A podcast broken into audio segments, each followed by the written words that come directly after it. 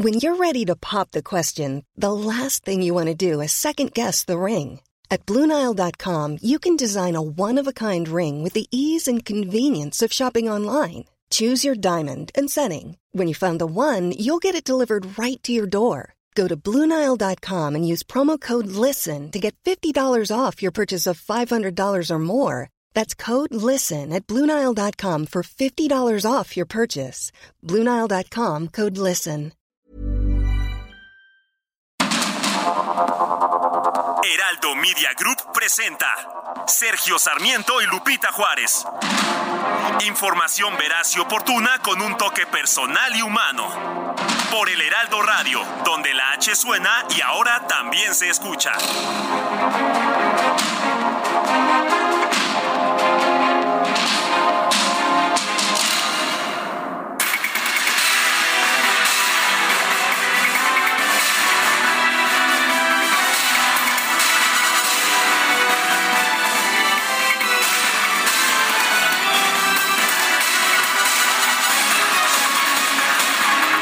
Son las 7 de la mañana en puntísimo. Soy Sergio Sarmiento y quiero darle a usted la más cordial bienvenida a El Heraldo Radio. Lo invito a quedarse con nosotros. ¿Por qué? Porque aquí estará usted muy bien informado de todo lo que acontece en nuestro país y en cualquier otro lugar del mundo. También otra razón es porque puede pasar un momento agradable. Nos gusta darle a usted el lado amable de la noticia, aunque no siempre la noticia lo permite, pero si lo permite, nosotros somos los primeros en hacerlo. Guadalupe Juárez, muy buenos días, ¿qué nos tienes? Hola, ¿qué tal? Qué gusto saludarte, mi querido Sergio Sarmiento. Buenos días, amigos, ¿cómo les va? Ya falta poquito para la quincena, así que aguanten, aguanten esta cuesta de enero, ya, ya casi, ya se acerca. Tómenlo en cuenta y dicho lo anterior, pues nos ponemos a darle, si te parece bien, Sergio, información importante esta mañana de jueves, ya 12 de enero. Pues vamos a la información de este jueves entonces. Este miércoles, ayer, el presidente López Obrador recibió en Palacio Nacional al primer ministro de Canadá, Justin Trudeau, para la reunión bilateral entre ambos países. Tras la ceremonia de bienvenida, los mandatarios sostuvieron una conversación privada de alrededor de media hora. Y posteriormente las comitivas de ambos países se dirigieron al Salón Leona Vicario para la reunión bilateral. El presidente López Obrador se comprometió a recibir a las empresas canadienses que tengan inconformidades por las políticas del gobierno de México para establecer un canal de diálogo. Obviamente hay algunos temas que tratar. Hice el compromiso con el primer ministro Trudeau de recibir eh, a las empresas que puedan tener asuntos pendientes, alguna inconformidad con la actitud de nuestro gobierno. Siempre estamos abiertos al diálogo. Por su parte, el primer ministro Trudeau destacó los retos que enfrentan México y Canadá en materia económica y social, también la importancia de mantener la amistad entre ambas naciones vimos en los últimos años una verdadera profundización y ampliación de nuestras conexiones y nuestros lazos económicos y empresariales, pero también de una persona a la otra y de trabajo, inversiones, compromisos en todo el mundo, en el hemisferio, con los retos ante la democracia para nuestros amigos, pero también en todo el mundo.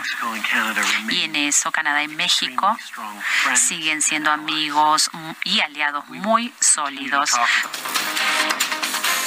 Bueno, y tras la reunión bilateral, el canciller Marcelo Ebrard y la ministra de Relaciones Exteriores de Canadá, Melanie Jolie, encabezaron la firma de un memorándum de entendimiento a favor de los pueblos originarios.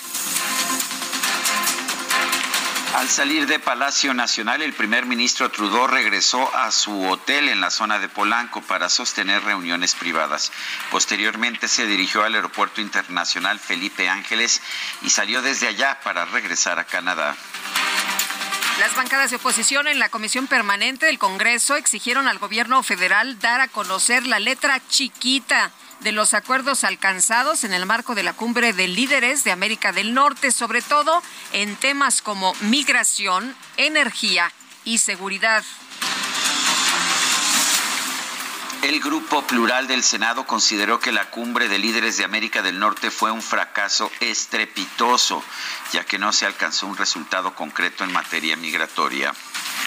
Y el presidente del Senado, Alejandro Armenta, aseguró que la reunión trilateral se realizó en un contexto muy importante, ya que la economía mexicana ha tenido uno de los mejores desempeños durante la etapa posterior a la pandemia.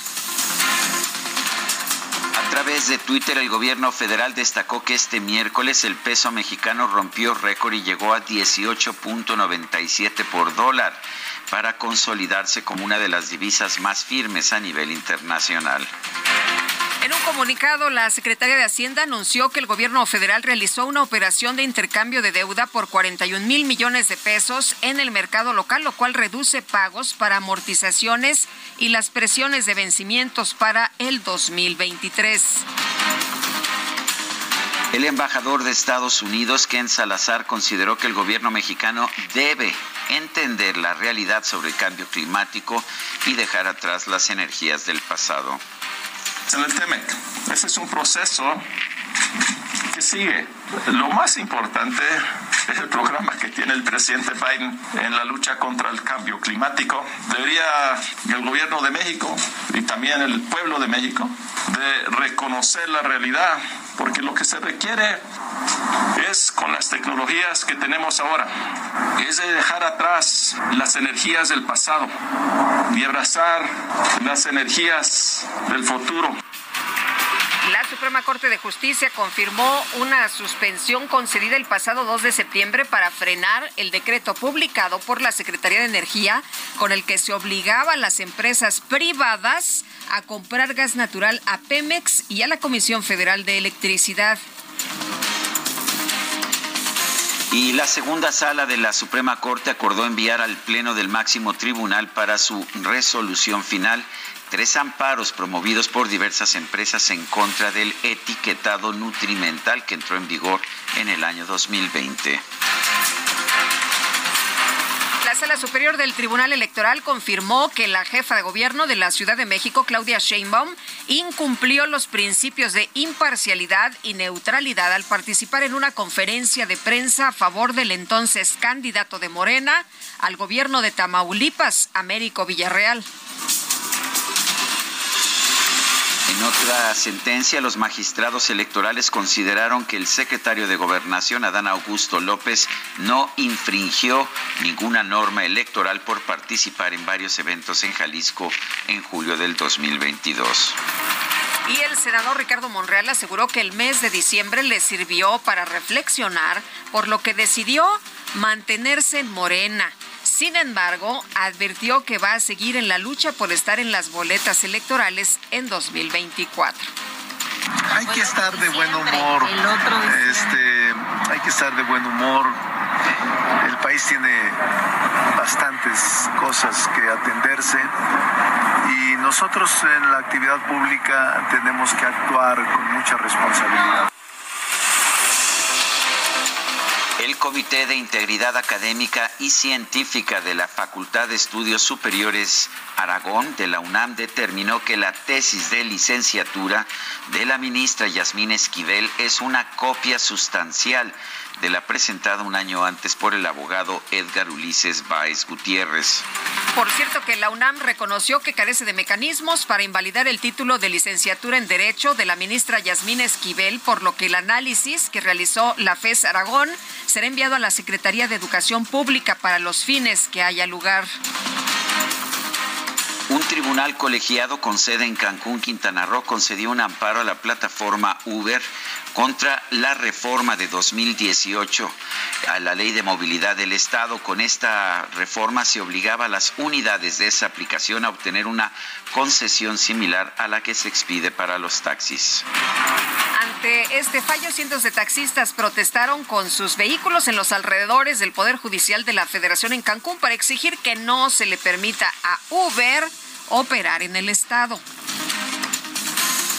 La titular de la Unidad del Combate al Secuestro de Colima, Marta Esther Rodríguez Serna, murió este miércoles tras sufrir, un ataque armado en el municipio de Villa de Álvarez.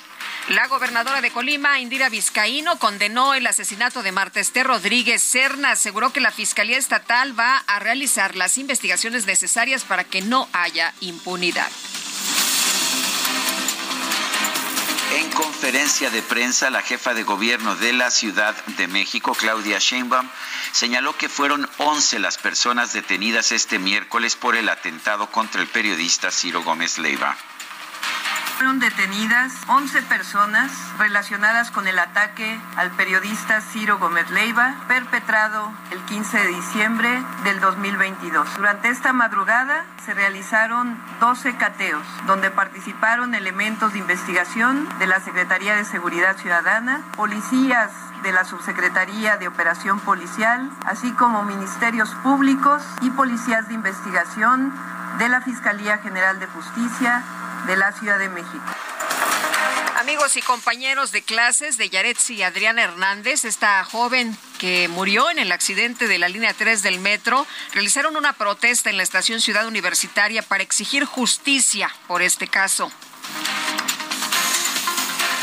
En Perú, cientos de personas recorrieron las calles de la ciudad de Juliaca con los ataúdes de las 17 personas que murieron durante las recientes protestas contra la presidenta Dina Boluarte. Y en información de los deportes, el defensor de los Bills de Buffalo, Damar Hamlin, fue dado de alta del Buffalo General Medical Center, del Buffalo General Medical Center, para continuar su rehabilitación en casa.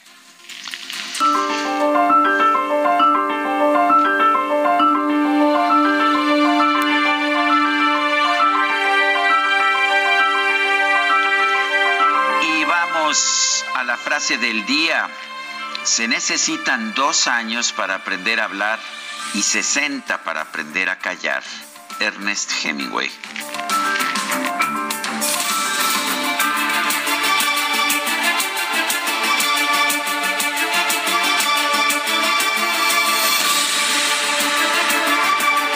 Vamos a las preguntas. Ayer preguntábamos en este espacio qué le pareció la cumbre de los líderes de Norteamérica. Un éxito, nos dijo 7.4%. Un fracaso, 49.2%. Ni sí ni no, 43.3%. Recibimos en total 5.324 participaciones. La que sigue, por favor. Vamos, por supuesto, a la pregunta de esta mañana. La pregunta es, ¿debe renunciar la ministra Yasmín Esquivel? Nos dice que sí hasta este momento 96.6%, que no 2.4%, no sabemos 1%. Hemos recibido 2.885 votos en 46 minutos. Y sí, ya coloqué, perdón, gracias mi querido Ulises, ya coloqué esta pregunta en mi cuenta personal de Twitter que es arroba Sergio Sarmiento. Ya ves, Lupita, se le olvidan a uno las cosas. Hombre, será la bola. Será la bola, seguramente. bueno, pero vamos, vamos, con más. Sí, vámonos a las destacadas. Las destacadas de El Heraldo de México.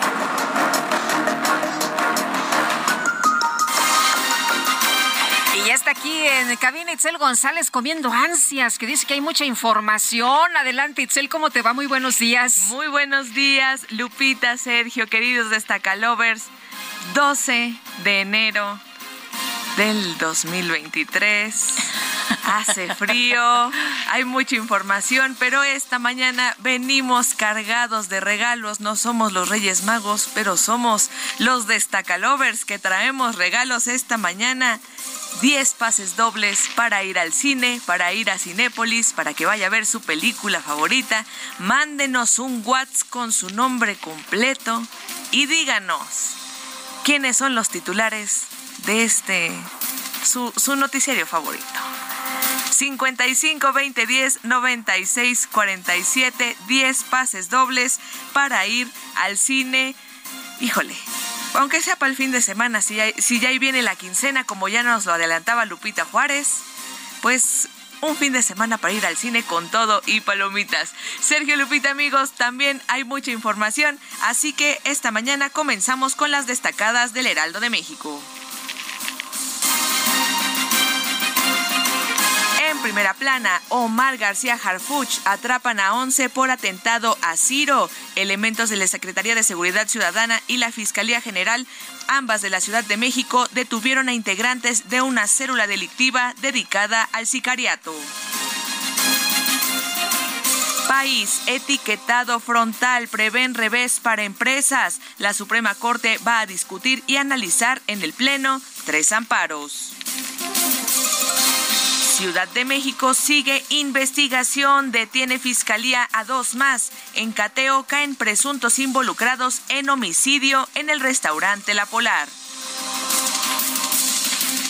Estados Hidalgo chocan por Huachicol. Hay 16 heridos. Atacan a personal de Pemex y del ejército que cerraban toma ilegal. Orbe, plan de Estados Unidos, vulnera derechos humanos de migrantes. En noviembre, las detenciones tuvieron una cifra récord de 230 mil migrantes.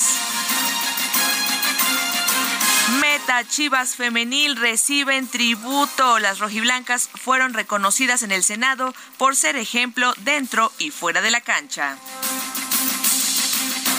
Y finalmente, en mercados, consolida fortaleza, peso cotiza en 18.94 unidades. La divisa mexicana se ubicó en su mejor nivel desde febrero de 2020, según datos del Banco de México. Y antes de despedirnos, ya no hay boletos, repito, ya no hay boletos. En un momento yo les voy a responder este mensaje, pero híjole, no, sí llegaron. Tengo ahorita bastantes mensajes que responder. Me solamente parece hay 10 muy dobles, bien. pero sí hay ganadores esta mañana. Lupita, Sergio, amigos, hasta aquí las destacadas del Heraldo. Feliz jueves. Gracias, Itzel. Muy buenos días. Igual para No ti. se vale, yo iba, yo iba a marcar en el, en- iba a mandar mi mensaje en la pausa. En la pausa, pero- no, ya. Sí, no, bueno, no Demasiado pudo. tarde. Bueno, son las 7 con 16 minutos. Vamos a la información. Este miércoles, el presidente López Obrador recibió en Palacio Nacional al primer ministro de Canadá, Justin Trudeau, para la reunión bilateral entre ambos países. Iván Saldaña nos tiene todo el reporte. Adelante, Iván. Sergio Lupita, buenos días. Canadá y México se abrieron a encontrar una vía para resolver sus diferendos en materia eléctrica. Durante la reunión bilateral de ayer en Palacio Nacional entre el presidente Andrés Manuel López Obrador y el primer ministro de Canadá, Justin Trudeau, revisaron opciones para resolver las consultas que el gobierno canadiense interpuso bajo el TEMEC contra los cambios a la ley de la industria eléctrica mexicana. En un breve mensaje abierto a medios de comunicación en el Salón Leona Vicario, el mandatario mexicano se comprometió con Trudeau a recibir próximamente a las empresas canadienses para encontrar una solución a sus inconformidades. Estamos eh, buscando también resolver problemas, diferencias que lógicamente se presentan cuando se trata de estas relaciones económicas, comerciales y además en épocas de auge, porque está creciendo mucho, como nunca, la inversión canadiense en México. Al respecto, en el mensaje a medios, Justin Trudeau evitó hablar del tema, pero enfatizó que Canadá y México siguen siendo aliados y amigos muy sólidos. Sin embargo, después de la bilateral que tuvo en Palacio, dio una conferencia exclusiva para la prensa canadiense en el Museo Caluz de la Alameda Central. En una de las preguntas al primer ministro, se retrató a López Obrador como un presidente populista y escéptico comercial, y se cuestionó a Trudeau si obtuvo algún progreso con él en la reunión bilateral. El canadiense rechazó percibir al mandatario mexicano como un escéptico comercial y dijo que en las conversaciones que tuvo con él en los últimos días se centraron mucho en la oportunidad de un sistema de comercio norteamericano más integrado. También aceptó que ante el aumento del comercio en los últimos años entre México y Canadá siempre habrá problemas, pero dijo está optimista sobre la respuesta que le dio López Obrador y los compromisos que hizo para trabajar de manera constructiva con las empresas canadienses. Sergio Lupita, mi reporte esta mañana. Gracias por esta información, Iván Saldaña. Importante, importante esta reunión bilateral con el primer ministro de Canadá, Justin Trudeau. Adelante. Oye, y además interesante lo que dice eh, nuestro compañero reportero Iván Saldaña después de la bilateral, este encuentro con la prensa canadiense, donde le dicen al presidente Trudeau, pues el presidente López Obrador es un presidente populista, escéptico, comercial, y les responde, bueno, yo no lo considero así, no estoy de acuerdo con su caracterización, y les dice, pues que ellos hablaron mucho de esta oportunidad de un sistema de comercio eh, norteamericano integrado o más integrado que tendrá aprovechamiento de las ventajas para conquistar al mundo, para reemplazar fuentes de productos manufacturados o minerales de todo el mundo. Y pues dice, dice Trudeau que está confiado en la palabra del presidente Andrés Manuel López Obrador y en lo mucho que se puede hacer en esta parte del continente. Y bueno, después de esta cumbre de líderes de América del Norte en la Cámara de Diputados preparan ya la reunión interparlamentaria entre ambas naciones que se va a realizar en no más de 90 días. Y Jorge Almaquio nos tienes todos los detalles. Adelante.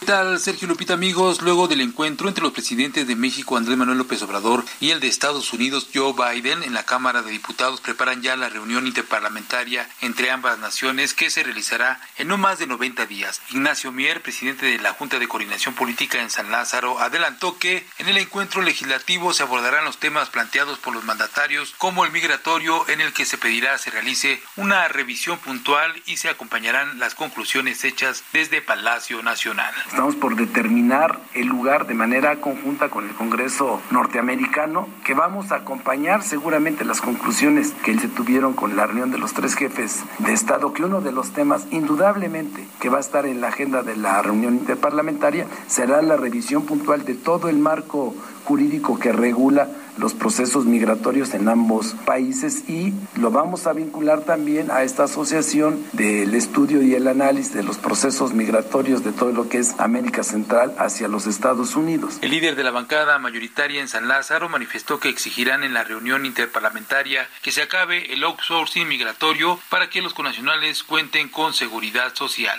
Los flujos migratorios son un outsourcing en Estados Unidos. ¿Por qué? Porque nuestros este, mexicanas, mexicanos que van en busca de una oportunidad para tener mejor calidad de vida, porque aquí las circunstancias derivaron hace años que no tuvieron la posibilidad de, desarrollarse y tener una vida de oportunidades y de dignidad, los obligó a irse no por deporte ni por turistas, sino que calidad de trabajo a los Estados Unidos, básicamente, y también algunos a Canadá, pero carecen de seguridad social, carecen de prestaciones, son una especie de outsourcing. Comentó que se debe proteger a los mexicanos ya que somos una nación transnacional y resaltó que, por ejemplo, de Puebla más de un millón doscientos mil poblanos viven en Nueva York y en toda la zona de New Jersey, sin contar los que se encuentran en California y Chicago, entre otros. Sergio Lupita, amigos, el reporte que les tengo. Buen día. Gracias, Jorge. Igual para ti, buen día. El presidente López Obrador envió a la Comisión Permanente del Congreso de la Unión la designación de Omar Mejía Castelazo como miembro de la Junta de Gobierno del Banco de México. Elia Castillo, adelante. Hola, Elia. ¿Nos escuchas? Algo pasó ahí con la comunicación. No escucha. Ha habido mucha controversia acerca de esta designación de Omar Mejía Castelazo. Sí. Sergio. Ya la tenemos, ya la tenemos a Elia Castillo en la línea telefónica. Adelante, Elia. Muy buenos días, Sergio Lupita. Los saludo con mucho gusto a ustedes y al auditorio. Así es, en la sesión de este miércoles, mediante la Secretaría de Gobernación, el titular del Ejecutivo envió al órgano legislativo la propuesta que pues dio a conocer la mesa directiva de la Comisión Permanente durante el inicio de la sesión. Efectivamente, bueno, pues es la postulación de Omar Mejía Castelazo como miembro integrante de la Junta de Gobierno del Banco de México. Este eh, pues eh, postulado ha sido criticado por su nivel académico, toda vez que será el primer integrante de la Junta de Gobierno en caso de que sea ratificado, por supuesto, por eh, la Comisión Permanente con el menor grado de estudios, toda vez que únicamente cuenta con licenciatura en Economía que cursó en la Universidad Nacional Autónoma de México, pero no tiene, no cuenta con ningún posgrado. Mejía Castelazo es actualmente asesor de la subgobernadora Galia Borja. Su ingreso al, eh, al Banco de México fue en marzo de 2021 con el cargo de investigador técnico y fue su tesorero de operación cuando Borja fue tesorera puesto al que se integró en marzo de 2018. Dentro de los requisitos que señala la ley de Banjico, no se establece ninguna restricción sobre el grado académico que deben tener los miembros del cuerpo colegiado. En la misma eh, disposición del Banco de México se establece que dos de los cinco integrantes de la Junta pueden no cumplir con el requisito de tener cinco años de experiencia en el manejo de política monetaria y financiera. Sin embargo, eh, Sergio Lupita, ya hay dos miembros del cuerpo colegiado que ingresaron sin esa experiencia. Este es el reporte que les tengo. Gracias, Elia Castillo. Son las siete con veinticuatro. Nosotros nos vamos a una pausa y regresamos en un momento más.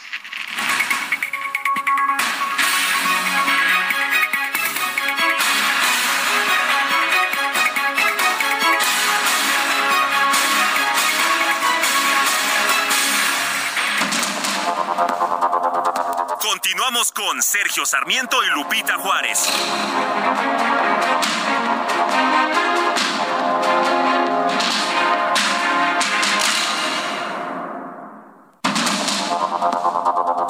Continuamos con Sergio Sarmiento y Lupita Juárez por el Heraldo Radio.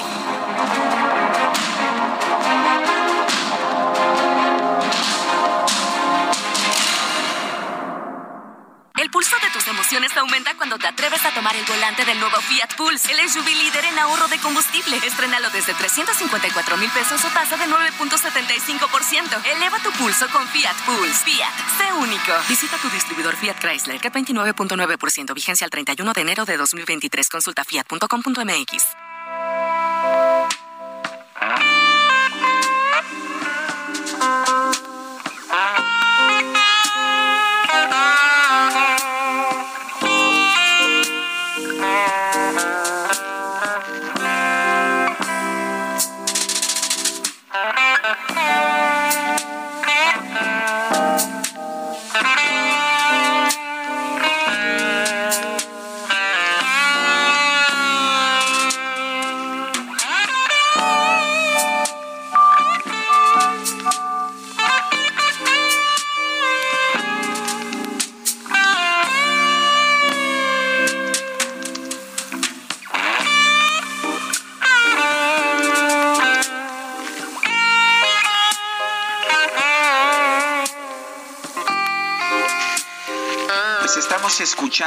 estamos escuchando uno de los guitarristas más excepcionales de todos los tiempos en la música popular, es Jeff Beck. Su nombre completo, Jeffrey Arnold Beck, nació en Londres, en la zona metropolitana de Londres, en, en el, de hecho en Wellington, que es un condado ahí cercano a, a Londres, a la propia ciudad de Londres, el 24 de junio de 1944. Falleció este 10 de enero del 2023. La verdad es que en el mundo del rock se generó una gran tristeza por el fallecimiento a los 78 años de Jeff Beck y quisiéramos nosotros compartir su música esta mañana con ustedes. Si te parece, Guadalupe, no sé si te gustaba Jeff Beck, yo lo admiraba profundamente. Fíjate, Sergio, que ayer que, que mandamos ya la información sobre su muerte, que estábamos comentando sobre esto, eh, pues vi en los eh, lugares en eh, los que trabajó, con los grupos con los que trabajó y la carrera tan destacada que tuvo. La verdad no lo ubicaba yo de manera en solitario pero bueno, pues eh, me, di cuenta del impacto tan importante que tuvo en la música ayer tras su, su muerte, su fallecimiento. Así que pues lo estaremos escuchando hoy como un homenaje y para los que no lo ubicamos bien, conocerlo el día de hoy. Y vámonos a los meses. Esta canción, esta canción a propósito se llama Cause We Ended as Lovers, porque terminamos como amantes, es ah, precisamente de Jeff. Y adelante, Guadalupe. bueno, el, el, el título está, está rudo, está fuerte para empezar la mañana. Juan Carlos Echenique March nos dice, buenos días, Sergio Lupita, que tengan un excelente jueves. Totalmente inaceptables las explicaciones que ayer dieron las autoridades de la Ciudad de México en lo que respecta al atentado que sufrió Ciro Gómez Leiva. Una vez más se nota un total desaseo en la supuesta investigación que se efectuó para lograr la detención de los presuntos autores materiales de tal acción. Por último, ante esta circunstancia, AMLO le debe una disculpa a Ciro, ya que no fue un autoatentado. Además, falta el móvil y los autores intelectuales. Juan Carlos Echenique March, efectivamente, el presidente dijo que había sido un autoatentado, después quiso corregirlo, no dijo, bueno, es que un autoatentado de alguien en contra de Ciro para hacerle daño a nuestro gobierno, a nuestro movimiento. Bueno, yo, yo sí creo que si no es un autoatentado, y todo parece indicar que no lo es, el presidente, ahí coincido con el señor Echenique, le debe una disculpa a Ciro Gómez Leiva. En lo que no estoy de acuerdo con nuestro radio escucha es que yo no he visto que haya sido un desaseo esta investigación. Al contrario, creo que nos demostró Omar García Harfush que cuando se quiere se puede tener a quien haya cometido este delito. Se utilizó la inteligencia, se utilizaron todas las imágenes de las, de las cámaras para colocar todo el, pues todo el rompecabezas. Eh, se ha logrado detener a los autores materiales. Esperemos que se descubran eh, descubra el móvil y por supuesto los autores intelectuales. Dijo que esta era la primera etapa, ¿no? Adelantó ayer, dijo esta es la primera este etapa. está maravilloso, ojalá que así fueran todas las investigaciones. Pues ojalá que sí, y, bueno, vamos a, a, esperar, dijo que en los próximos días pues habrá información porque las personas detenidas ayer están declarando. Dice Berta Pantoja, nuevamente aplausos por la música, claro que sí. Eh, venturoso jueves, desafortunadamente millones se conforman con promesas, no con hechos, factor de éxito de la cuarta trituración, es lo que nos dice don Rodolfo Contreras desde Querétaro. Dice Amy Shehoa, ya más cerquita del fin de semana, solo en este país se mantiene en la Suprema Corte a una ministra espuria, nunca vamos a cambiar ya, eso es todo, saludos cariñosos. Son las 7 de la mañana con 35 minutos. El mundo de la moda en mueble está en movimiento en Expo Mueble Internacional, la feria líder de muebles y decoración en América Latina. Encuentra lo último en tendencias, diseño y calidad en muebles para el hogar, oficina, jardín, infantil, decoración, entre otros. La cita es del 15 al 18 de febrero en Expo Guadalajara. Regístrate en www.expomuebleinternacional.com.mx.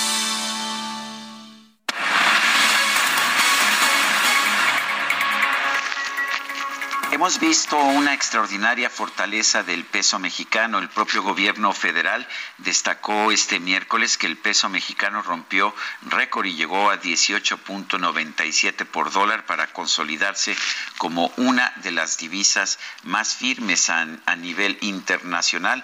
Eh, yo estoy completamente de acuerdo. En estos momentos, en las pantallas, en los mercados internacionales, el peso se ubica en 18.90 95 se sigue fortaleciendo el peso, ha ganado dos centavitos en lo que va de pues de las actividades a lo largo de esta mañana y madrugada.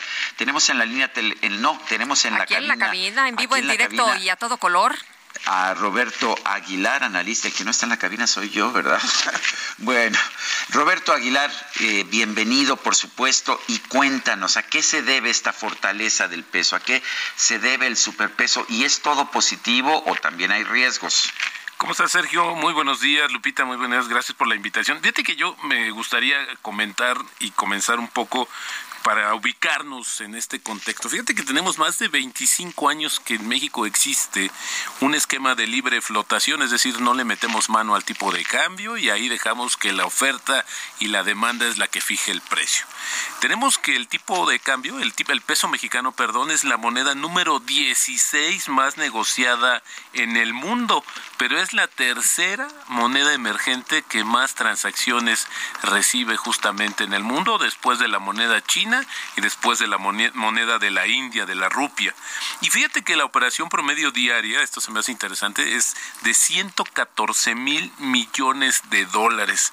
Eh, más del 80% de estas operaciones se realizan fuera de México, en mercados internacionales, y esto que opera el tipo de cambio, que es una cantidad bárbara, es, representa 1.5% de todas las transacciones que se realizan cambiarias en el mundo todos los días. Así, un poco para ubicar la fortaleza y la presencia que tiene el peso en el mundo. Y bueno, habíamos platicado justamente que hay diversos factores que están impulsando al tipo de cambio, que hemos visto justamente el tema de las remesas más de 55 mil millones de dólares que llegan, se inyectan directamente a la economía. Este, en el año pasado también tuvimos ingresos extraordinarios por la venta de petróleo, que llegó a un precio gracias al tema bélico entre Rusia y Ucrania, que superó los 100 dólares por barril, la inversión extranjera directa, que también marcó un nivel récord, y le sumaría lo que se acaba de dar a conocer en estos días, el que conoces muy bien, es este esta inversión de cartera, es decir, los inversionistas extranjeros comprando bonos mexicanos eh, después de dos años que había se habían dado salidas, pues se registran en el 2022 más de 78 mil millones de pesos justamente de entrada de estos recursos. Así es que esta situación, pues de por sí ya tenía fortalecido el tipo de cambio. Hay que recordar que el año pasado la apreciación fue de 5%. Así es que si alguien el año pasado, mi estimado Sergio, compró dólares en enero pensando que en diciembre pues iba a ganar algo, pues desafortunadamente no pasó así. Incluso hasta perdió este 5%. Y además de esto, hay que, eh, cuando vemos que estamos muy, eh, pues te diría como dependientes de lo que suceda fuera de México, cuando vemos que el 82% las operaciones cambiarias son fuera del territorio mexicano, pues obviamente estamos mucho más influenciados de lo que suceda con el dólar, que esto también ha sido uno de los temas que nos hemos encontrado cuando hay una debilidad que tiene que ver con la relación del tipo de cambio, o del dólar, perdón, con las tasas de referencia, con la política monetaria, sí tiene una incidencia directa. Y hemos visto, por ejemplo, ahora que comentabas, si en estos momentos el tipo de cambio se está cotizando en 18.89, se fue un tema ahí medio volátil porque se dio a conocer el dato de la inflación en Estados Unidos correspondiente a diciembre y que bueno, la tasa anual estuvo en línea con lo que esperaba el mercado y ya el mercado había medio descontado un poco esta situación y había estado muy animado desde el día de ayer y esto ayudó a, justamente a que el tipo de cambio se fortaleciera con miras al resultado, pero pues ahorita se nos está regresando un poquito ya, decía que en estos momentos se está cotizando en 18.89 y entender que al final del día el tipo de cambio es puede variar sus precios, no es alguien que no es no es el resultado de una decisión política ni mucho menos. O sea, no es que la 4T y como muchos defendieron el día de ayer que había sido una una acción, nos dices eh, Roberto que son otros factores, a ver, órganos autónomos que toman decisiones propias, eh, tasas en México que han sido atractivas y mucho flujo de dólares, ¿no? Sí, efectivamente esta parte de las tasas de, de interés, hay que recordar que el Banco de México comenzó a subir las tasas mucho antes que en Estados Unidos y esto obviamente atraía a los inversionistas que estaban ganando una tasa positiva porque en Estados Unidos estaban bajando, no se habían incrementado y esto atrajo mucho de, este flujo de inversión y por eso se explica esta inversión en cartera, esta inversión que se hace de los extranjeros en bonos del gobierno y que hoy el tema es qué va a suceder en lo posterior. Ahora hemos visto que el tipo de cambio ha tenido tres años eh, eh, bien, se ha fortalecido. Eh, ¿Cómo vemos al final si qué va a suceder? Pues justo las expectativas son de que el cierre de este año, que pues yo me atrevería a decir que incluso todavía es muy arriesgado comentarlo, pero de acuerdo con lo que con las expectativas de los analistas estaríamos hablando al cierre del 2023 entre 20, 50 y 2080 el tipo de cambio, que la verdad también pues no está muy bien, ¿no? Exacto, no hay se ha mantenido en una en un en una banda pues que ha sido esperábamos incluso eh, una situación mucho más complicada cuando el cambio de gobierno no sucedió así. Y al final del día lo que lo que se ha experimentado es que sí hay una correlación mucho más cercana entre esta situación en Estados Unidos, la moneda más fuerte y nuestra dependencia comercial que tenemos. Y ahora no solamente la comercial, sino también el tema de, la, de las remesas que llegan, tantas remesas salen de Estados Unidos. Y esta situación pues puede ser también un, es positivo porque al final lo que sucede es que ha ayudado a mantener eh, no tan alta la, la, inflación, eso sí hay que reconocerlo, también la deuda cuando convertimos nuestros dólares a, a pesos pues disminuye, pero sucede el efecto contrario con las remesas, sí. porque al final vamos a recibir menos pesos por esas remesas, estos ingresos del turismo también sucede lo mismo y lo que pasa es que la, la economía mexicana pierde competitividad. Hoy la discusión, Sergio, seguramente tú estás muy al, al tanto también. Hoy es si, qué tan bueno, qué tan malo es que el tipo de cambio esté fortalecido, que haya este peso fortachón y que bueno, pues al final es el precio que está marcando el mercado porque como decía yo hay un régimen de libre flotación desde hace varias décadas en México. Y, que nos ha funcionado bastante bien ese régimen de libre flotación. Una pregunta nada más que, que me hace un economista radio escucha. Eh, ¿Qué pasa con la demanda agregada? La debilidad de la demanda agregada es también uno de los factores que pues que permiten que el peso esté súper fuerte. Pues fíjate que sí, eh, yo al final creo que hay más factores externos en el sentido de este comportamiento del dólar que una proporción menor de lo que sucede justamente al interior del país.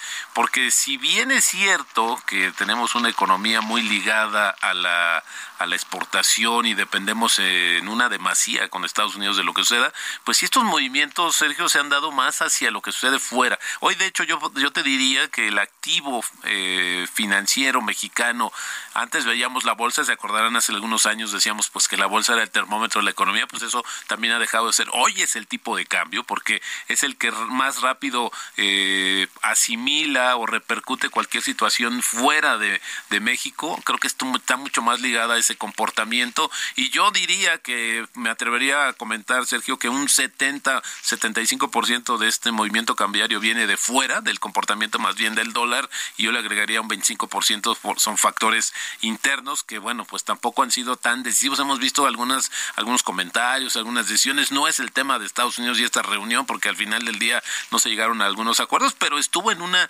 eh, no hubo sorpresas, es decir, eso también en cierta medida ayudó y es un factor interno, pero todo está más enfocado hacia lo que sucede fuera de México, Sergio. Yo quiero agradecerte como siempre, Roberto Aguilar, analista financiero, colaborador del Heraldo de México, esta conversación. Al contrario, Sergio, Lupita, muy buenos días. Gracias, buenos días. Y sabes que, Lupita, hay un, hay un elemento que sí hay que enfatizar aquí, el que el peso esté fuerte, todo tiene problemas y ventajas, pero el que el peso esté fuerte significa que hay menor presión inflacionaria. Sí, como nos decía Roberto, ¿no? Esto hay que destacarlo, esto sí hay que eh, pues eh, subrayarlo. Es un punto muy positivo. Son las 7 con 45 minutos. En Soriana, compra uno y el segundo al 50% de descuento en todos los vinos o licores. Soriana, la de todos los mexicanos. A enero 16, aplica restricciones, evite el exceso. Y ayer la Facultad de Estudios Superiores Aragón de la UNAM concluyó que la ministra Yasmín Esquivel sí cometió plagio en su tesis de licenciatura de la carrera de Derecho. La UNAM dio a conocer también su información. Dijo que, bueno, pues eh, eh, le corresponderá a la Secretaría de Educación Pública si decide o no retirarle el título. Francisco Burgoa, constitucionalista y catedrático de la Facultad de Derecho de la UNAM. Qué gusto saludarte esta mañana. Muy buenos días. Al contrario, muy buenos días, Lupita, Sergio. Oye, pues, ¿cómo viste la decisión de la FES Aragón y también la respuesta de la UNAM sobre el título de la ministra Esquivel? Eh, por una parte, me da gusto que haya confirmado lo que es evidente, que hay un plagio, el alto nivel de coincidencias entre la tesis de la ministra Yasmín Esquivel respecto de la que presentó Edgar Ulises Báez es evidente que hay un plagio, entonces no podía ser de otra forma que la UNAM dijera que no hubo tal. Entonces, cuando menos esa parte me dio mucho gusto. La otra es una decisión de la UNAM que se apega mucho a un principio de seguridad jurídica que consiste en que las autoridades solamente pueden hacer aquello que la ley les permite. Lo puedo entender en el caso de la UNAM que así haya querido este, manejarlo, pero aún así yo considero que sí tenía la, la propia UNAM elementos para argumentar la cancelación o revocación del título que expidió en favor de la hoy ministra Yasmín Esquivel. Y esto tiene que ver porque la forma en cómo obtuvo el título es por un, medio o acto fraudulento, situación que en mi opinión sí debió tomar la UNAM esa decisión. Pero bueno, ya sabemos qué fue lo que ocurrió, no lo hizo así y ahora ya le confirió la responsabilidad a la SED para que a través de la Dirección General de Profesiones sea la que determine si cancela o no la cédula profesional que finalmente es la patente para que pueda ejercer la profesión de licenciada en Derecho. Eh, Francisco, eh, yo leí los argumentos de, la, oficina de la abogacía, así se le llama ahora, eh, de la Universidad Nacional Autónoma de México, pues plantean fundamentalmente que pues ellos no pueden retirarlo. ¿Tú piensas que sí tenían la capacidad legal, la facultad legal para retirar el título y, recuerdo que mucha gente me dice, bueno, es que si no habría podido existir un amparo en contra de la decisión de, la Universidad Nacional. ¿Tú piensas que sí había fundamentos legales para hacer ese retiro?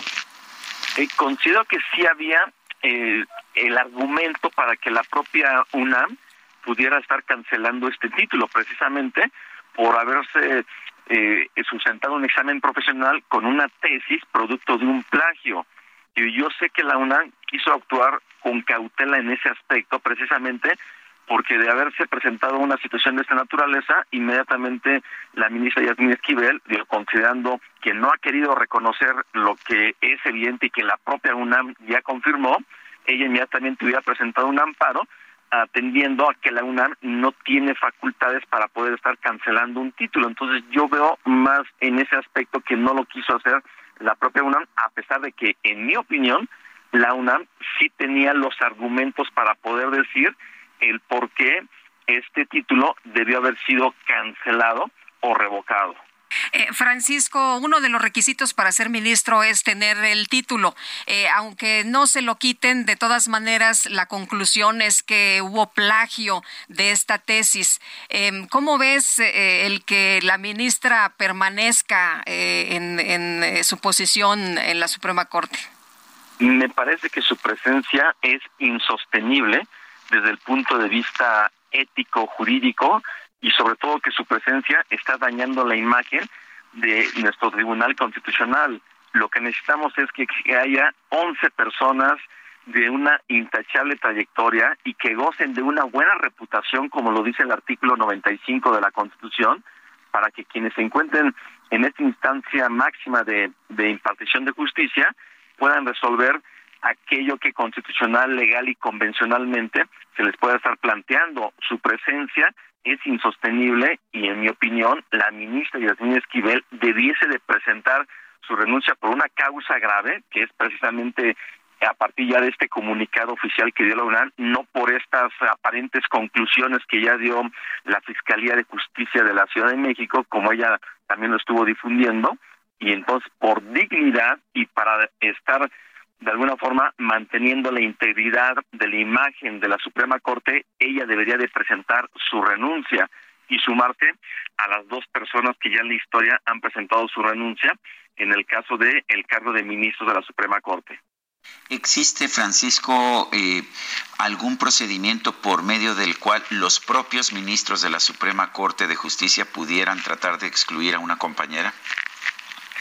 Eh, eh, es una pregunta muy importante, Sergio, porque digo, número uno, lo cierto es que estamos ante un caso inédito que aunque tenemos un antecedente un poquito parecido, que es el caso de la tesis de Enrique Peña Nieto como presidente y que la Universidad Panamericana dijo que a pesar de que sí hubo, copió muchos párrafos de su tesis, estaban ante un acto consumado. O sea, es un pequeño antecedente, aunque para ser presidente no se requiere tener una licenciatura, como es el caso del cargo de ministro o ministra de la Suprema Corte. La propia ley orgánica del Poder Judicial de la Federación establece ahí un procedimiento de responsabilidad administrativa en donde se podría llegar a una aparente conclusión de que sí pudieran ser separados de sus cargos, en este caso los ministros. Y digo aparente porque la misma ley orgánica establece que tratándose de los de las y de los ministros de la Suprema Corte solamente van a poder ser privados de sus puestos en términos del título cuarto de la Constitución. Es decir, cuando estamos hablando de un juicio de declaración de procedencia, lo que coloquialmente conocemos como un desafuero, o un juicio político. Y yo veo más viable el juicio político que se pudiera iniciar en términos del título cuarto de la Constitución que seguir el procedimiento de denuncia de responsabilidad administrativa ante la Suprema Corte, porque al final la misma ley orgánica del Poder Judicial de la Federación está protegiendo a las ministras y los ministros para que no pudieran ser separados o destituidos de su cargo y solamente podrían tener, en su caso, una sanción económica o una suspensión temporal. Y lo que necesitamos es que en este caso la ministra Yasmín Esquivel presente su renuncia, que sería la salida pues más digna para ella y más eh, fácil en términos de lo que va a ser proteger esta imagen, esta autonomía e independencia de la Suprema Corte. Francisco, muchas gracias por conversar con nosotros esta mañana. Muy buenos días. Al contrario, Lupita, Sergio, muy buenos días. Hasta Un abrazo luego. para ti para su audiencia. Abrazo. 7 con 53. En Soriana, 12 pack de cerveza Indio, 2X o Miller en lata, 99 pesos con 200 puntos. Soriana, la de todos los mexicanos. A enero 16, aplica restricciones, evite el exceso.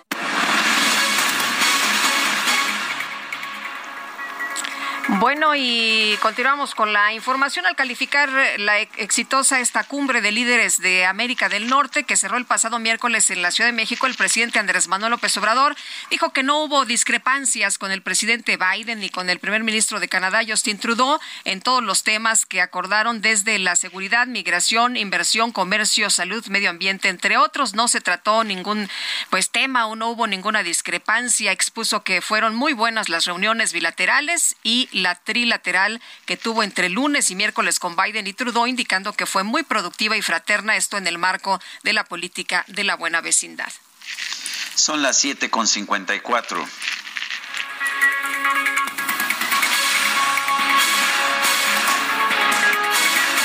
En Soriana, el segundo al 50% de descuento en medicina ética. Soriana, la de todos los mexicanos. A enero 16, aplica restricciones, evita automedicarte. Consulta a tu médico. Continuamos con Sergio Sarmiento y Lupita Juárez.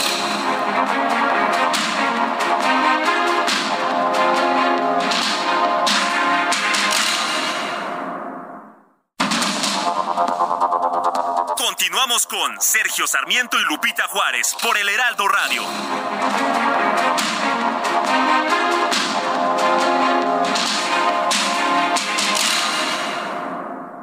El pulso de tus emociones aumenta cuando te atreves a tomar el volante del nuevo Fiat Pulse, el SUV líder en ahorro de combustible. Estrenalo desde 354 mil pesos o tasa de 9.75%. Eleva tu pulso con Fiat Pulse. Fiat, sé único. Visita tu distribuidor Fiat Chrysler, que 29.9%, vigencia al 31 de enero de 2023. Consulta fiat.com.mx.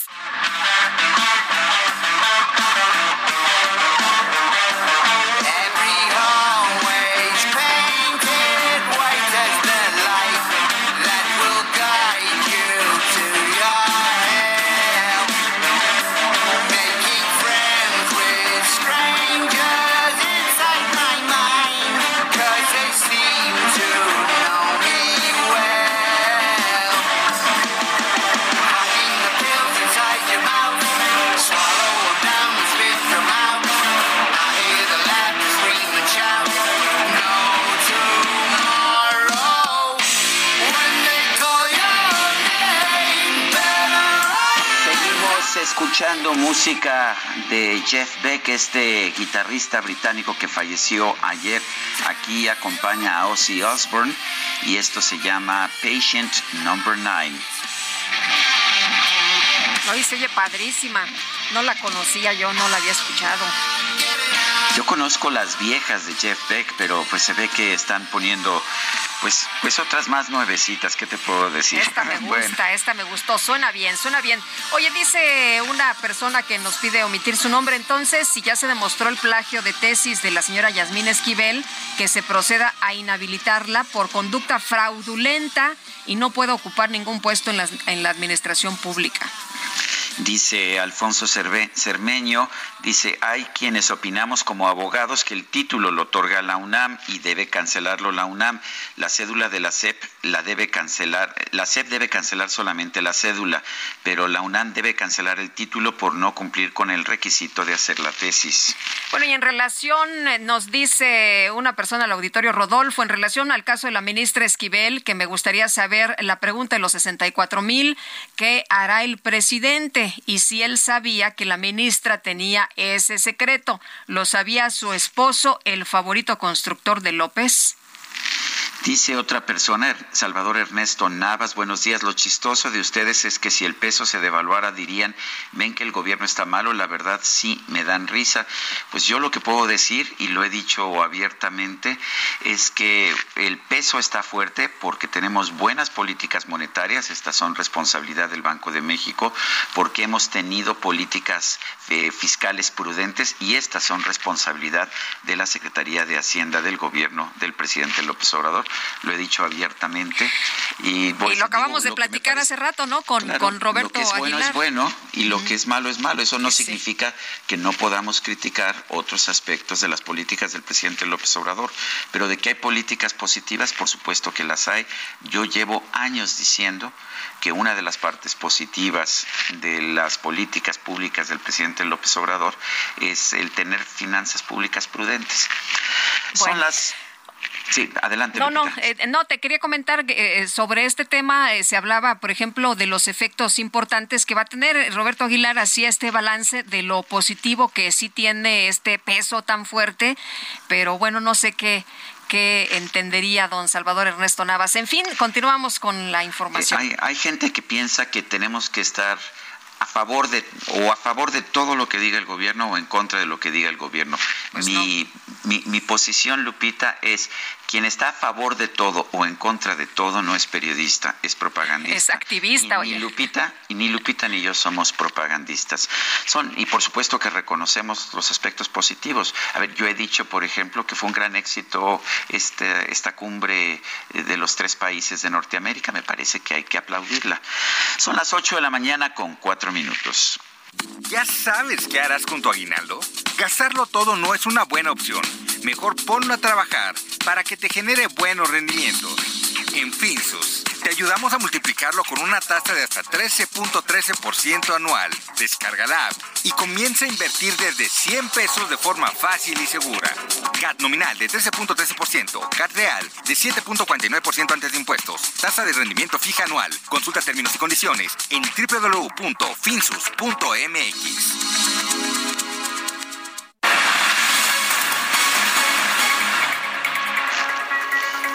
Bueno, y vamos al clima. Juan Carlos Ayala, meteorólogo del Servicio Meteorológico Nacional de la Conagua. Adelante. Este, no parece Juan Carlos, que no, ¿nos escuchas? Sí, que no nos están escuchando. Oye, eh, mientras recuperamos la comunicación, fíjate que el presidente el día de hoy dijo que hay quienes eh, utilizan los accidentes en el metro para atacar a Claudia Sheinbaum eh, y el presidente, pues, de nueva cuenta sale a, a, respaldar a Claudia Sheinbaum, dice que cuenta con todo nuestro apoyo porque la consideramos una mujer profesional, honesta y con mucha capacidad de gobernar. Pues igual de eso no hay ninguna duda. Sin embargo, pues aquí el punto y lo que se ha señalado es que lo que debería tener la atención es el apoyo al metro, el que sea un pues sistema de transporte eficiente, ¿no? Eso es lo que lo que deberíamos estar eh, hablando y de lo demás, bueno, pues eh, como ellos han dicho, son politiquerías. Bueno, son las ocho con seis. No sé si ya nos está escuchando Juan Carlos Ayala. Juan Carlos. Hola, Juan Carlos. No, hay algún eh, problema, pero ¿Problema por qué? Eh, ahí con, con, la, con, con, el contacto eh, ya lo tenemos en la línea, pero eh, no nos escucha. Eh, este martes fueron liberados los tres jóvenes estudiantes de la Universidad de Guadalajara, Javier Armenta, Illich Cisneros y José Rojas, quienes fueron detenidos por defender el Parque Resistencia Huentitlán, Huentitán. Y Juan Carlos Guerrero es abogado general de la Universidad de Guadalajara. Juan Carlos, gracias por tomar nuestra llamada. ¿Qué tal? Muy buenos días. Muy buenos eh, Juan Carlos, ¿nos escuchas? Sí, hola Juan Carlos. Sí. Ah, perfecto. Sí, ya, ya te escuchamos muy bien. Juan Carlos, se, bueno, los muchachos tendrán que enfrentar este juicio en, en, libertad. Hay quien dice que se hizo justicia, pero hay quien dice que no se hizo justicia. ¿Tú cómo ves la situación de estos tres jóvenes? Bueno, primero que nada hay que decir que efectivamente el día de ayer fueron liberados por el juez de control eh, los tres estudiantes de la Universidad de Guadalajara que permanecieron en prisión preventiva oficiosa durante cinco días bajo el argumento de que habían cometido un delito con violencia física, moral y con el uso de armas de fuego, porque en el 2021 duraron 144 días acampando en un predio que de origen fue propiedad del Ayuntamiento de Guadalajara. Esta propiedad data de 1980, cuando el Congreso del Estado Jalisco autorizó eh, la compra de este predio como una reserva territorial para la construcción de un parque. 27 años después, perdón, 37 años después, digo, 27 años después, el Ayuntamiento de Guadalajara firmó un convenio con una empresa española para eh, llevar a cabo una serie de obras este, en ese polígono de 14 hectáreas y eh, entre estas obras pues me permitían a esta empresa hacer algunos desarrollos verticales. Este proyecto, inscrito en 2007, nunca se materializó. La empresa no llevó a cabo ni las obras de mitigación ni los compromisos contraídos en el contrato y por tanto, pues eh, lo que ocurrió tiempo después es que se sus derechos a una tercera empresa, a un par de terceras empresas. E inconformes con el retraso, con el hecho de que el, el predio estaba inutilizado, un grupo de vecinos eh, se organizaron y comenzaron a protestar pues para que el predio se convirtiera en lo que originalmente fue pensado, un parque público. Y bueno, en este sentido, varios estudiantes de la Universidad de Guadalajara, vecinos de la zona eh, norponiente de la ciudad donde se encuentra el predio, eh, se sumaron a esta manifestación y a esta lucha por recuperar un parque, porque lo que ellos argumentan es que la empresa no cumplió la contraprestación a la que se había obligado. Y bueno, en este, eh, una de las acciones que identificaron los colectivos junto con los estudiantes de la Universidad de Guadalajara fue hacer lo que se denomina un plantón. Y bueno, ingresaron, eh, acamparon durante 144 días en el predio y a la par eh, sembraron muchos árboles, este, instalaron mobiliario urbano con sus propias manos y después, por una orden judicial, fueron desalojados con lujo de violencia en el propio 2021. En ese momento, las supuestas ofendidas, las empresas, las personas morales ofendidas, eh, interpusieron una denuncia penal por supuesto despojo eh, con violencia y pues extrañamente un año y medio después eh, el Ministerio Público solicitó en periodo vacacional, hay que decirlo, al juez de guardia que citara a una audiencia de vinculación a proceso. Esto fue el 22 de diciembre pues también con una extraña celeridad atípica y no vista en nuestro país y mucho menos en el Estado, pues, los estudiantes fueron citados el 23 de diciembre para que su audiencia se desahogara el lunes 26 de diciembre. Como muchos de los mexicanos en ese periodo, pues los estudiantes eh, estuvieron, dieron positivo COVID-19 y no fue posible presentarse el 26 de diciembre. No obstante a que estaban positivos y que la norma sanitaria establece 10 días de ventana, cuando menos, para evitar contagios y la propagación del virus, el juez de guardia volvió a citarlos tres días después para celebrar esta audiencia el 29 de diciembre.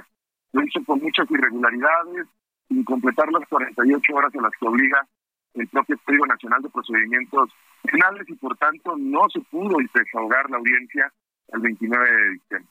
Pero cuando regresó el juez de la causa de sus vacaciones y dejó de conocer digamos, el juez que está de guardia, el juez suplente, pues también con mucha eh, sorprendente celeridad, atípica, insisto, en el sistema de justicia local en Jalisco, pues el juez eh, cita a una audiencia el pasado 5 de, de enero, es cuando se inicia la audiencia de vinculación, y los estudiantes, los tres estudiantes de la Universidad de Guadalajara, pues se presentan de manera voluntaria y comienzan a hacer frente a este señalamiento que hace el Ministerio Público y los asesores jurídicos del supuesto delito de despojo de agua, en el Código Penal, pero además con la agravante de la violencia física, moral y el uso de armas de fuego. Debo decir, eh, Sergio Lupita, que la imputación que hizo el Ministerio Público fue una imputación por demás extraña. Primero, porque toma en consideración el dicho de cinco testigos que son empleados de la propia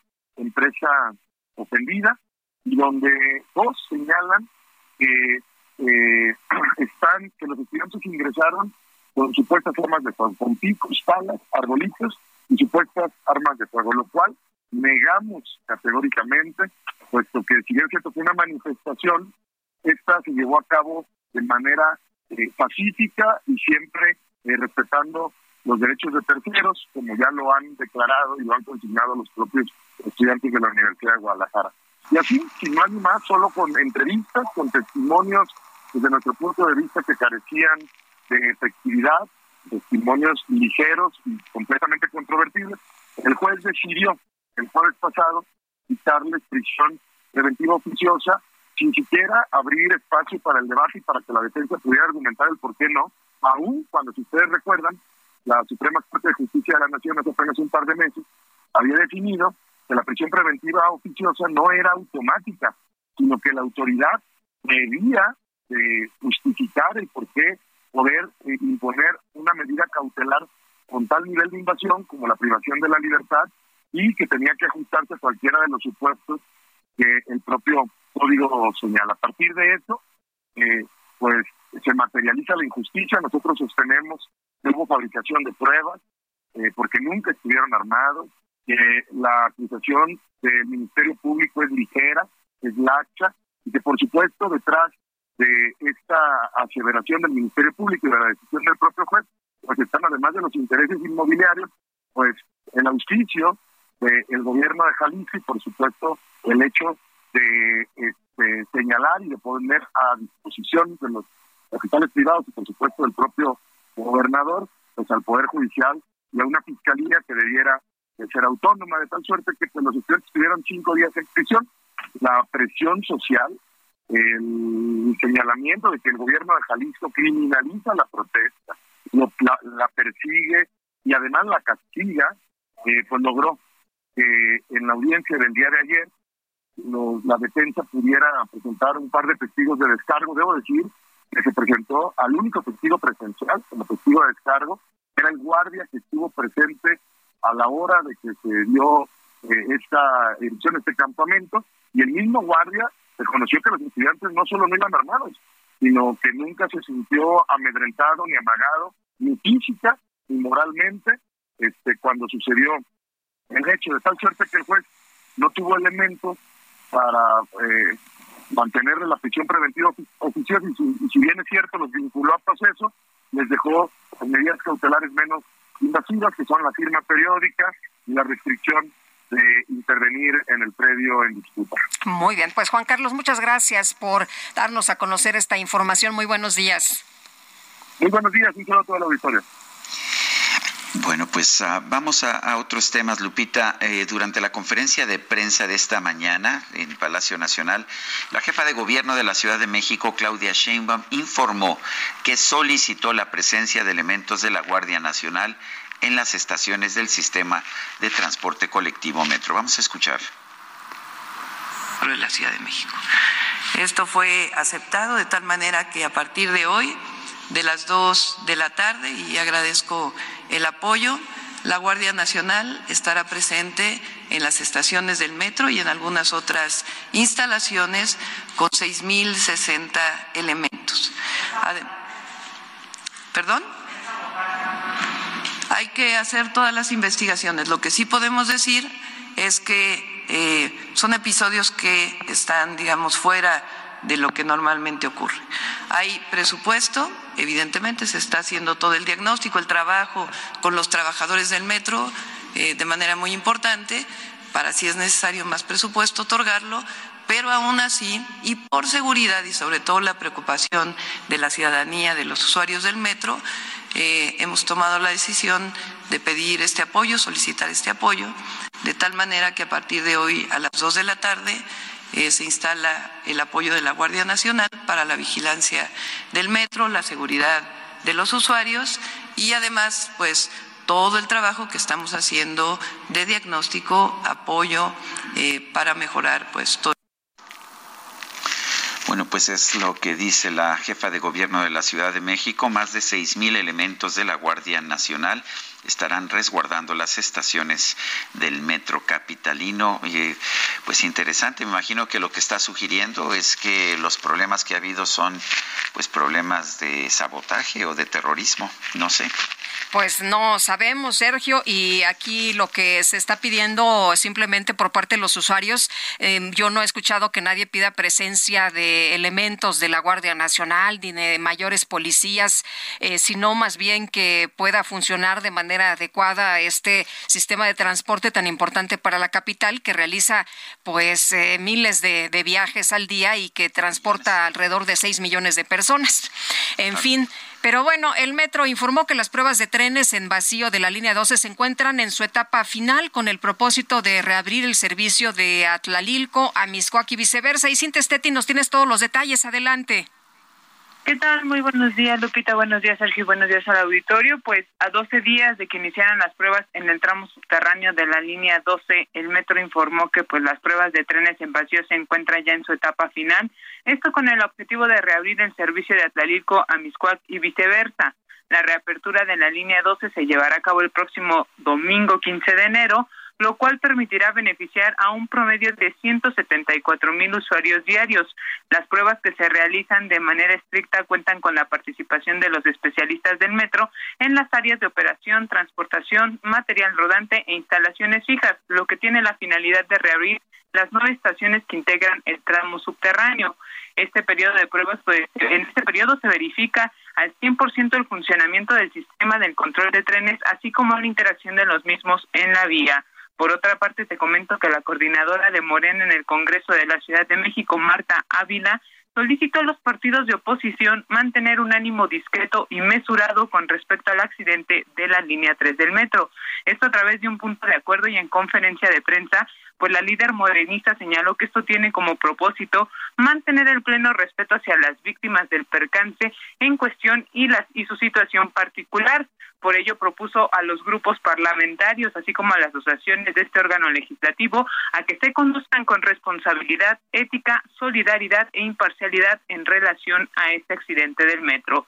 Eh, en respuesta, pues, el PAN, el grupo eh, del PAN, pidió la destitución de Andrés, la destitución del director del metro Guillermo Calderón, así como la comparecencia del secretario de movilidad Andrés Layú. Sin embargo, esto fue digamos, rechazado por la mayoría morenista en el Congreso Capitalino. Es la información que tenemos hasta el momento. Gracias, Cintia. Buenos días. Muy buenos días. Seguimos pendientes.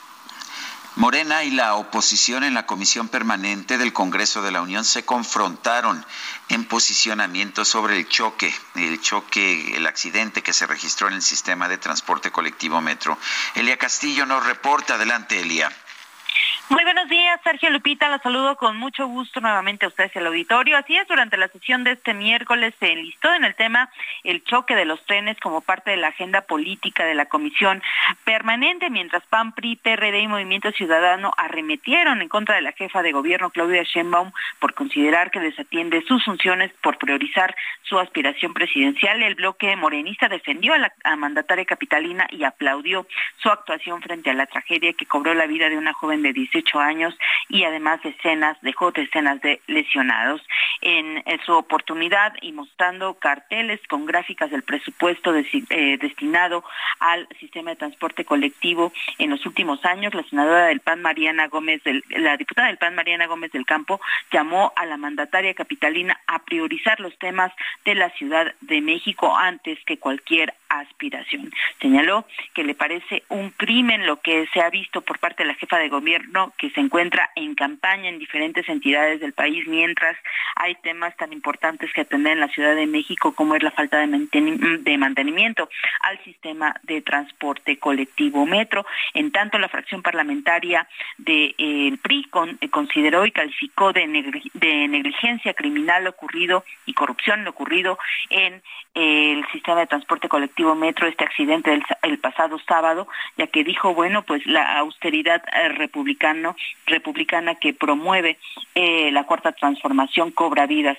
como es eh, esta que se perdió el sábado pasado, además de que hizo la suma de 30 personas fallecidas en los últimos choques del tren. En este contexto les comento que los coordinadores parlamentarios de PAN, PRI, PRD que conforman la coalición vamos, eh, perdón, eh, que conforman esta coalición de oposición, bueno, pues eh, presentaron formalmente ante la Junta de Coordinación Política su eh, solicitud para que comparezca la jefa de gobierno ante el Pleno de la Comisión Permanente a fin de que explique, pues, eh, uno, este accidente y también la falta de mantenimiento en el sistema de transporte colectivo metro. Así que esta coalición va por México, bueno, pues ya presentó formalmente esta solicitud ante la Junta de Coordinación Política, sin embargo, de la Cámara de Diputados sin embargo, bueno, pues el mismo diputado presidente eh, Santiago Krill ha señalado que no está en facultades de la Cámara de Diputados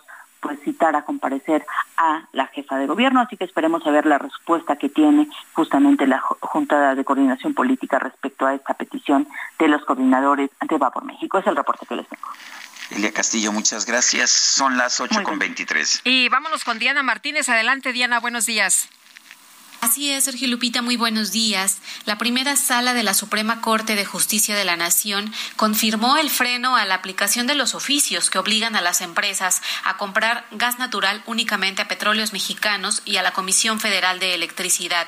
Este miércoles, los integrantes de la sala declararon infundado por unanimidad el recurso de reclamación que presentó el Poder Ejecutivo contra la suspensión otorgada el pasado 2 de septiembre por la ministra Norma Piña en la controversia constitucional que promovió la Comisión Federal de Competencia Económica, la COFESE, para impugnar las órdenes de la Secretaría de Energía y del Centro Nacional de Control de Gas Natural, el Senagas.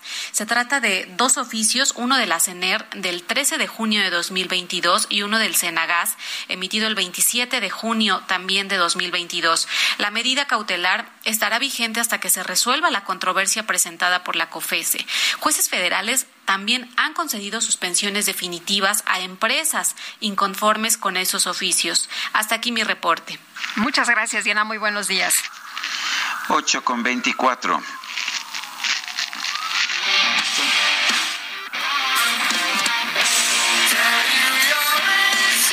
Son las 8 de la, de la mañana con 24 minutos. Le recuerdo nuestro número de WhatsApp 55 20 10 96 47. Vamos a una pausa y regresamos.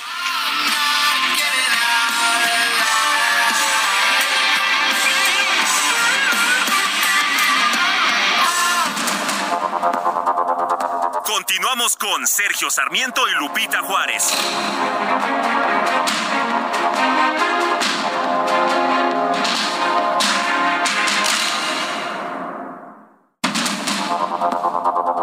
Continuamos con Sergio Sarmiento y Lupita Juárez por el Heraldo Radio.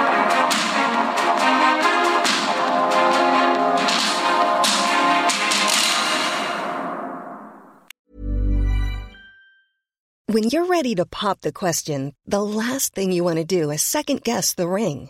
At Bluenile.com, you can design a one of a kind ring with the ease and convenience of shopping online. Choose your diamond and setting. When you find the one, you'll get it delivered right to your door. Go to Bluenile.com and use promo code LISTEN to get $50 off your purchase of $500 or more. That's code LISTEN at Bluenile.com for $50 off your purchase. Bluenile.com code LISTEN. Soriana, el segundo al 50% de descuento en toda la marca Regio y pañales Kidis. Soriana, la de todos los mexicanos. A enero 9, excepto ofertas de folleto. Aplican restricciones. Jaque Mate con Sergio Sarmiento.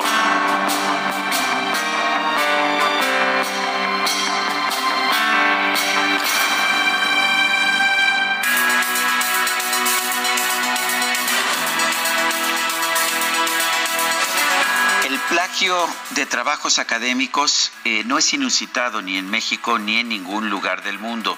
La diferencia es que fuera de nuestro país suele tener consecuencias. Ha sido el caso, por ejemplo, de Francisca Giffey, quien fue ministra dentro del gabinete de Angela Merkel. Eh, se descubrió que había plagiado su tesis de doctorado y ella, por razones éticas, decidió renunciar. Lo hizo a pesar de que la tesis de doctorado o el título de doctora no era era una obligación para el cargo de ministra que tenía. Pero no ha sido el único caso. La ministra de Trabajo de Austria, Christine Aschbacher, renunció a su cargo el 9 de enero de 2021, después también de que se le acusó de plagio. Lo mismo hizo el ministro rumano de Educación, Sorin Simpeanu. En México las cosas han sido diferentes. Es verdad que Fausto Alzati se vio obligado a renunciar a su cargo como secretario de Educación cuando se descubrió que había cometido también un plagio, pero por ejemplo el presidente Enrique Peña Nieto no renunció a pesar de que se demostró que un 28% de su tesis de licenciatura había sido plagiada. Hoy toca el turno de tomar una decisión que más que legal debe ser ética por parte de la ministra de la Suprema Corte de Justicia, eh, Esquivel. Ella tiene que decidir cuál será el futuro, eh, porque queda muy claro que la Secretaría de Educación Pública, eh, que está pues dominada por consideraciones políticas, no le va a retirar su cédula profesional. Me parece que en este tipo de casos deberíamos ver lo que se hace en otros países. En otros países no, pues, no, no, no se busca justificar un plagio simple sencillamente por razones éticas, los funcionarios que han cometido este tipo de irregularidad optan por renunciar.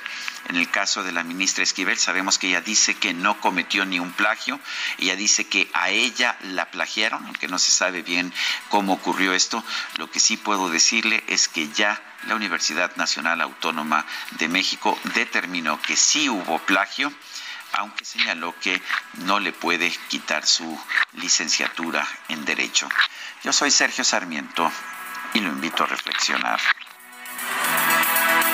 En Soriana, hasta un 70% de descuento en juguetes y ropa de invierno. Soriana, la de todos los mexicanos. A enero 16, aplica restricciones y códigos seleccionados. El Químico Guerra, con Sergio Sarmiento y Lupita Juárez. Bueno, Químico Guerra, ¿qué nos tienes? Buenos días. Buenos días, Sergio Lupita. Diferentes noticias, como decías ahorita en la eh, en el jaque mate, Sergio. La ética la tiene uno o no la tiene. Pero en fin, cuando pensamos que conocemos todo, Sergio Lupita, la ciencia viene y nos sorprende. Aprendimos en la escuela que el cerebro está formado por neuronas que tienen dendritas que se conectan entre sí a través de la sinapsis para conducir pulsos eléctricos que generan el pensamiento. Una de las cuestiones más intrigantes acerca del cerebro humano es también eh, de las más difíciles de contestar, ¿cómo, qué, qué significa eso del pensamiento? Eh, se acaba de descubrir también un tipo diferente de células en el cerebro humano eh, que se llaman eh, la rosa eh, cerebral, que es, eh, escribe el doctor Ed Line, investigador del Instituto Allen de Ciencia Cerebral, en un artículo publicado en Nature Neuroscience, realmente no entendemos qué es lo que hace al cerebro humano tan especial. Estudiando las diferencias a nivel celular y de circuitos es un buen sitio para empezar a entender y ahora tenemos nuevas herramientas para hacer precisamente eso. Su equipo, Sergio Lupita, acaba de escribir un nuevo tipo de célula cerebral nunca antes vista en ratones y otros animales de laboratorio. Por, la forma que tiene le llaman el botón de rosa, como decía yo. Es como un nudo denso alrededor del axón formado alrededor del centro de la neurona. Pertenece a la clase denominada neuronas inhibidoras, las cuales les ponen el freno a la actividad de las otras neuronas del cerebro cuando es necesario. Investigadores aún no entienden lo que estas células hacen en el cerebro su ausencia en el cerebro de otros primates, ratones y otros mamíferos es intrigante. En su estudio, los investigadores usaron muestras de tejido de hombres que fallecieron en sus 50 y que donaron su cuerpo para la investigación. Se tomaron secciones de la capa superior del córtex del cerebro que es responsable de la conciencia humana y de otras funciones que consideramos como únicas de nuestra especie. Como vemos, la ciencia nos sorprende cada vez nuevo tipo de células que posiblemente tengan esta llave de entender lo que hacemos sin darnos cuenta, Sergio Lupita, el pensamiento, el análisis, la capacidad cognitiva que tiene el ser humano que sigue siendo intrigante, Sergio Lupita. Pues como siempre, Químico Guerra, gracias por traernos estas noticias que nadie más trae. Un fuerte abrazo. Igualmente para ti, Sergio, y para ti, Lupita. Gracias, Químico. Muy buenos días. Bueno, y vamos con eh, información que tiene que ver con el metro, precisamente, que nos interesa mucho. Y la organización eh, México Evalúa analizó el presupuesto que se tiene destinado al metro de la Ciudad de México y los cambios que ha tenido. Mariana Campo es coordinadora de gasto público y rendición de cuentas de México Evalúa. Y Mariana, qué bueno que platicamos contigo esta mañana, porque la jefa de gobierno de la Ciudad de México, en conferencia eh, con el presidente López Obrador, expuesto algo que me parece muy relevante. Dice que el presupuesto del metro, pues, em, eh, pues no, no ha habido eh, una información real, que hay gente que ha dado información que es errónea y que, pues, eh, han dicho que se ha disminuido el presupuesto en este sistema de transporte, lo cual no es así, dice la jefa de gobierno. ¿Qué información tienen ustedes, Mariana? Buenos días. ¿Qué tal? Muy buenos días, Lupita. Mira, lo que sucede es que tenemos eh, distintos tipos de cifras para analizar el presupuesto. Eh, nosotros lo que vemos eh, en dos principales tipos de cifras, que son el presupuesto aprobado para el metro y el presupuesto que realmente se gasta, es decir, el, observado. Y lo que nosotros vemos es que para 2023 se aprobó un presupuesto de, de, más de 18 mil millones de pesos, 18 mil 848, y este presupuesto es menor al que se aprobó en 2022 eh, en 5% y también es menor al promedio observado de aprobación, es decir, de, cifras aprobadas de 2016 a 2021. No obstante, hay que decir una situación. O sea, el presupuesto que se aprueba para el metro no se ejerce completamente. O sea, de manera sistemática hay recortes, se ejerce uno menor. Entonces, si tú comparas eh, el que se aprobó en 2023, estos 18.848, versus lo que se gastó en 2021, ya que todavía no tenemos eh, disponibles para el público las cifras anuales de 2022, resulta que en 2021 se gastaron 16.633, ¿no? a lo mejor desde este ángulo es que la eh, jefa de gobierno puede decir que aumentó el presupuesto, ¿no? Es decir, en relación a lo que se ha gastado, pues se aprobó uno que es mayor. Sin embargo, yo creo que este ángulo es incompleto porque la cifra aprobada de 2023 no nos dice mucho, dado que hay un incumplimiento sistemático de este presupuesto, ¿no? Eh, entonces, si uno revisa las cifras realmente gastadas, por lo menos a 2021, lo que vemos es que en 2021 se gastaron 16.633 millones, pero si me voy atrás, veo que en 2016 se gastaron 20.883 millones, ¿no? Entonces, pues, no vemos así como que en el, en el gastado haya, eh, eh, por lo menos con las cifras disponibles, como un aumento. Eh, en la, estas cifras incluyen también la, inversión que se está haciendo en la línea 12 o que se está haciendo en la línea 1, pues que serían, me imagino, montos extraordinarios eh, en un lugar, en, una de las líneas, la 12, para reconstruir y en la línea 1, pues para remodelar completamente esta, esta línea. ¿Y qué tanto incide eso sobre pues lo que queda para el mantenimiento habitual? Sí, mira, nosotros vemos, eh, este es el presupuesto total, entonces en teoría debería incluir eso, ¿no? eh, o sea, esto podría significar que podría aumentar el presupuesto y sin embargo dedicársele menos dinero en realidad al mantenimiento real. También, también podría pasar eso. Lo que ahorita vemos en 2022, o sea, ¿qué cifras tenemos a 2022? En tercer trimestre. Y en ese tercer trimestre lo que nosotros estamos observando y lo que más nos ha preocupado es el rubro de refacciones, herramientas y accesorios, que parece algo importante para el mantenimiento del metro. Y en ese en ese rubro traemos la cifra más baja histórica de por lo menos desde 2016 que y traemos que se ha gastado apenas el 22%, o más bien se había gastado el 22% a septiembre de 2022. Solamente de, de, de avance es decir, cuando ya había transcurrido el 75% del año pasado, solamente se había gastado el 22%. O, o sea, Mariana, que sí hay dinero, pero no se ha destinado a, lo que se debiera destinar, que es eh, que la rehabilitación, el mantenimiento. O sea, lo que lo que vemos es que de ese rubro se gastó, se iba gastando muy lento el año pasado, de tal manera que a septiembre se había gastado solo el 22% de lo que se tiene que gastar en todo el año. Se tiene que haber gastado todo el año pasado. Entonces sí vemos que iba muy bajo ese rubro. Entonces sí vemos algunos descuidos que se tienen que explicar y sobre todo que se tienen que atender, ¿no? eh, el, mismo director del metro ha expresado que eh, pues hay presupuesto para la operación, pero hace falta presupuesto para eh, hacer sustituciones de equipo para tratar la políticas del metro. Se habla de un subejercicio, entonces ustedes están viendo que efectivamente sí, hay subejercicio. Sí, de manera sistemática, de manera sistemática y vemos que 2020 fue un año crítico en términos del gasto total del metro. Y esto sucedió en muchos países del mundo, pero se atendieron esos problemas, cosa que en México no se atendió. O sea, el 2020 es, eh, hubo un gasto de ni siquiera de 14 mil millones de pesos al año, o sea, bastante bajito. Y esto se debió a que cayó la venta de boletos por el encierro que ocasionó la pandemia y pues menor demanda, obviamente, de transporte en el metro. Sin embargo, el metro tiene que mantenerse, se use o no. O sea, es maquinaria que hay que estar revisando y hay que estar actualizando. Entonces, eh, no se hicieron, digamos, no se tomaron, en mi opinión, las decisiones adecuadas para que no sufriera esta caída en su presupuesto el metro. En Nueva York, pero está gobierno federal ah, Mariana, ya no te escuchamos bien eh, lo que nos comentas de Nueva York. Eh, les decía, en Nueva York también sucedió que se cayó la venta de boletos. También el metro estuvo en una situación crítica porque da lo mismo que lo usen cinco personas que 25. Entonces, eh, ahí lo que se hizo es que se creó un subsidio extraordinario para atender la caída del ingreso del metro por baja en la venta de boletos. Aquí simplemente, pues no se hizo eso. Al contrario, el gobierno federal ha ido abandonando la parte que le tocaba dar y apoyar al metro de la ciudad.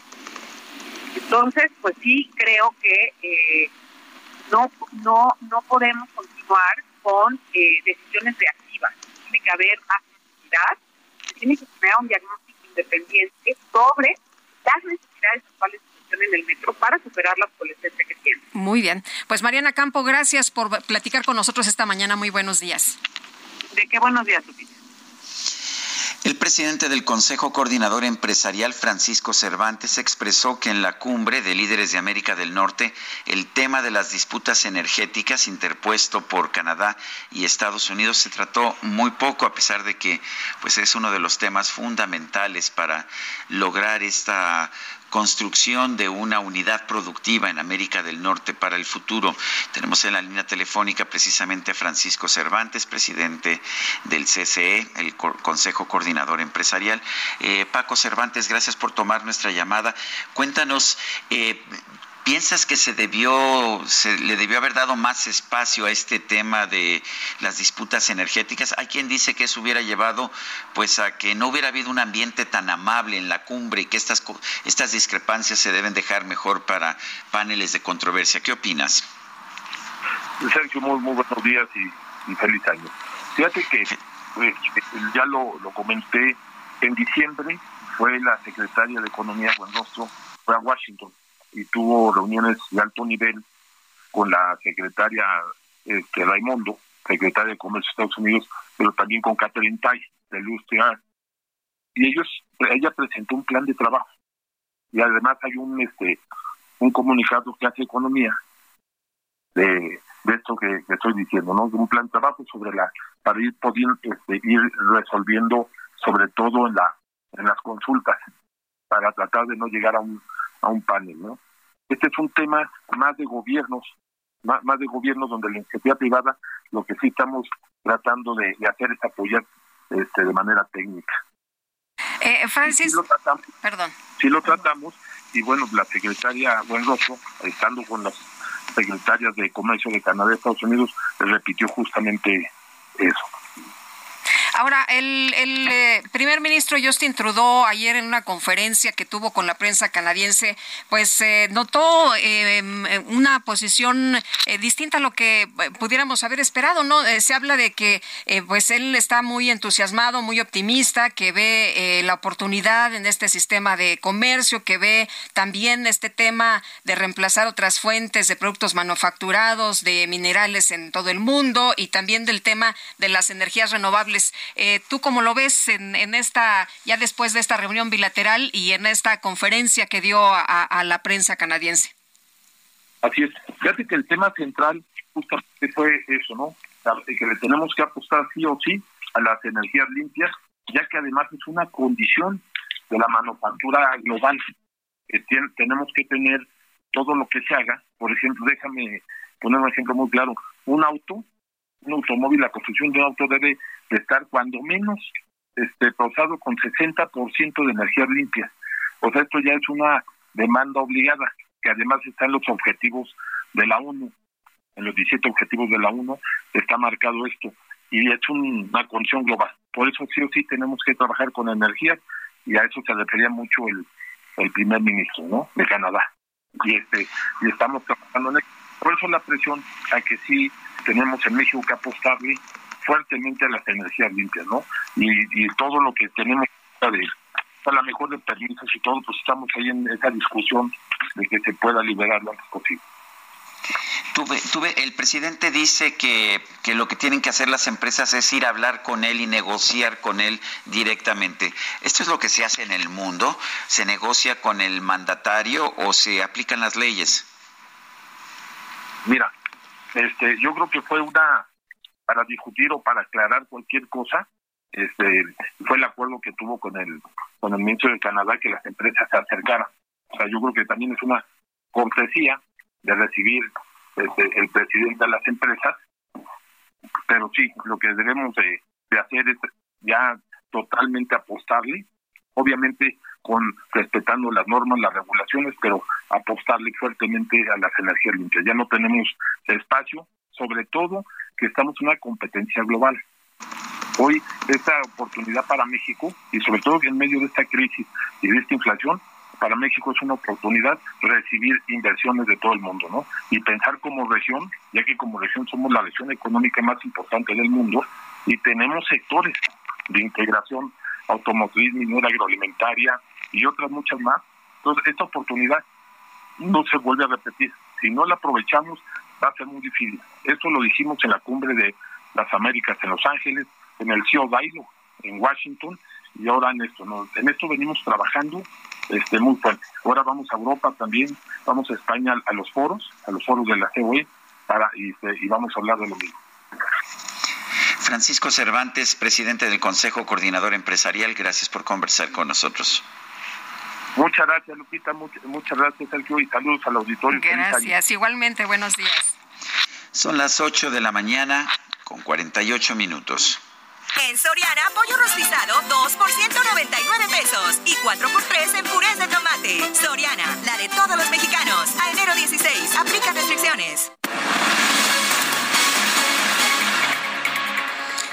En su cuenta de Twitter, Enrique Vargas del Villar, el eh, coordinador del grupo parlamentario del PAN y diputado en el Estado de México, eh, pues eh, ha escrito un hilo donde da a conocer que pues todo el mundo sabe de sus aspiraciones de ser gobernador con el propósito de servir a las y los mexiquenses para construir juntos un futuro mejor para las generaciones. Dice que han hecho recorridos que han sido pues muy enriquecedores y que se dio la tarea de impulsar la necesidad de construir una gran alianza del Partido Acción Nacional con el PRI y con el PRD, que han sido varios meses de reuniones, de propuestas y de consultas en un diálogo con altura de miras eh, que siempre he tenido claro a la convergencia de la agenda política nacional con la estatal y que así se fue conformando la propuesta de una gran alianza para las elecciones de Coahuila y el Estado de México en el 2023, pero también la importancia de mantenerla para el proceso electoral del 2024.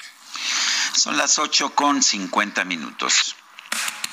El mundo de la moda en mueble está en movimiento en Expo Mueble Internacional, la feria líder de muebles y decoración en América Latina. Encuentra lo último en tendencias, diseño y calidad en muebles para el hogar, oficina, jardín, infantil, decoración, entre otros. La cita es del 15 al 18 de febrero en Expo Guadalajara. Regístrate en www.expomuebleinternacional.com.mx.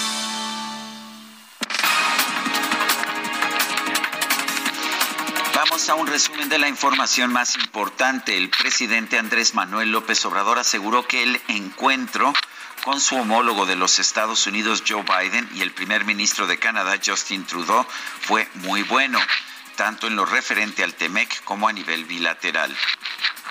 Fue realmente una muy buena reunión tanto en lo bilateral como en lo que tiene que ver con el tratado.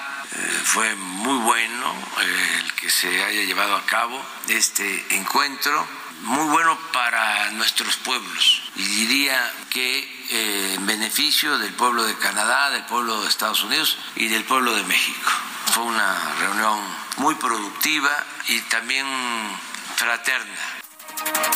El secretario de Relaciones Exteriores, Marcelo Ebrard, explicó que entre los logros alcanzados en la cumbre de líderes de América del Norte destaca un acuerdo para acelerar la integración y el crecimiento económico de la región.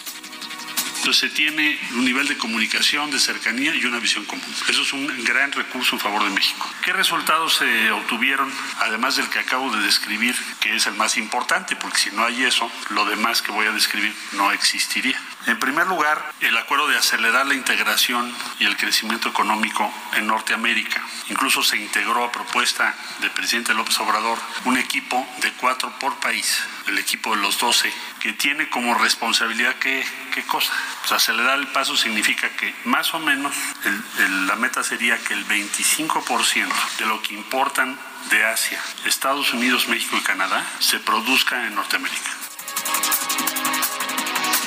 El embajador de Estados Unidos en México, Ken Salazar, aseguró que las autoridades de su país van a buscar la extradición de Ovidio Guzmán para darle los castigos que se merece.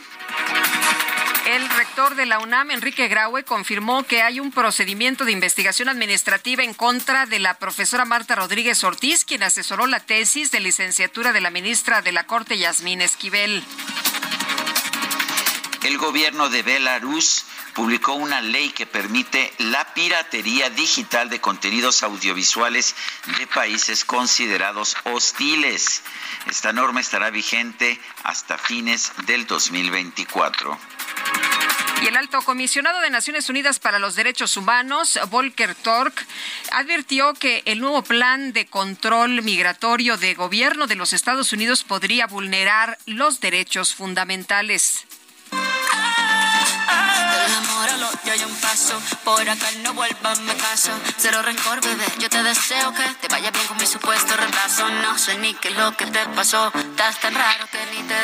Bueno, pues es lo bueno de, de tener el arte para expresar tus puntos de vista y tus agravios personales.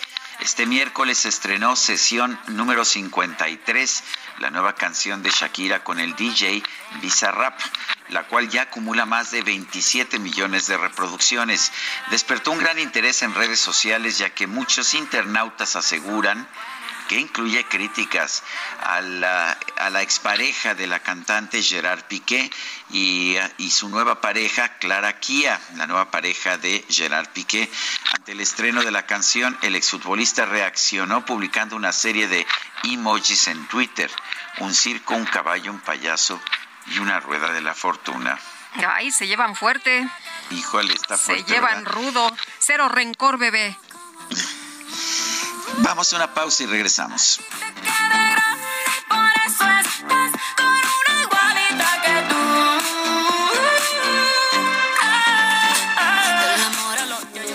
Heraldo Radio, con la H que sí suena y ahora también se escucha.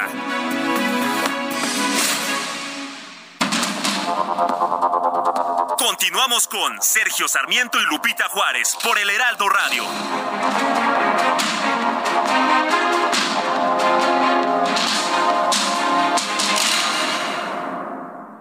Amigos del Heraldo Radio, oigan, ¿sabían que solo el 49% de la población usa métodos formales o tradicionales de ahorro? ¿Dónde creen que guardan esos ahorros? La mayoría lo guardan en casa, con conocidos, participan en tandas o lo prestan a familiares. ¿Y creen que eso sea seguro? Es posible, pero al no utilizar métodos formales y regulados por el gobierno, aumenta el riesgo de pérdidas y robos. Además, no pagan rendimientos. Por eso, es mejor una institución confiable y regulada.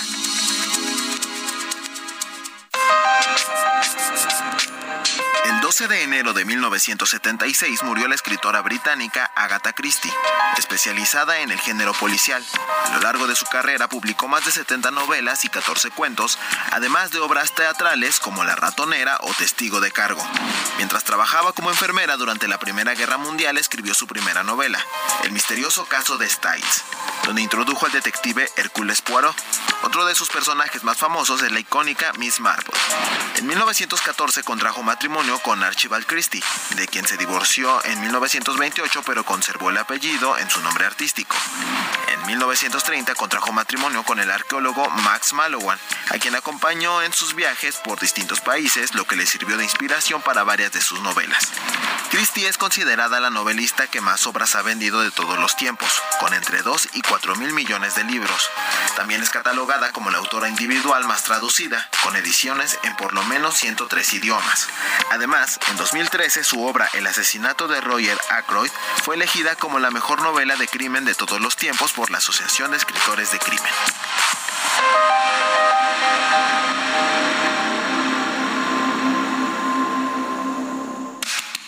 El mundo de la moda en mueble está en movimiento en Expo Mueble Internacional, la feria líder de muebles y decoración en América Latina. Encuentra lo último en tendencias, diseño y calidad en muebles para el hogar, oficina, jardín, infantil, decoración, entre otros. La cita es del 15 al 18 de febrero en Expo Guadalajara. Regístrate en www.expomuebleinternacional.com.mx.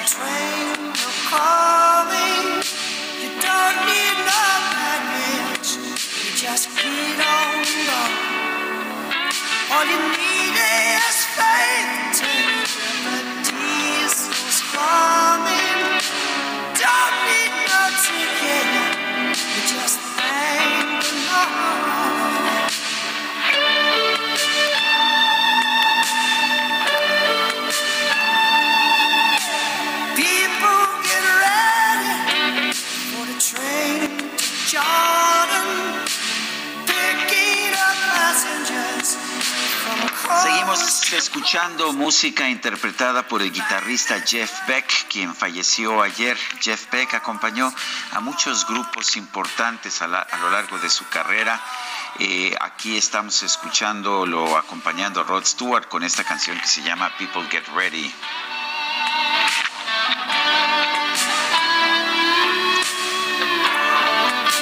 Y varios eh, artistas despidieron a Jeff Beck a través de sus redes sociales. El ambiente del rock reaccionó precisamente por la muerte de este legendario guitarrista, uno de los más importantes de la historia. Y hay una, Sergio, precisamente que postea eh, Rod Stewart.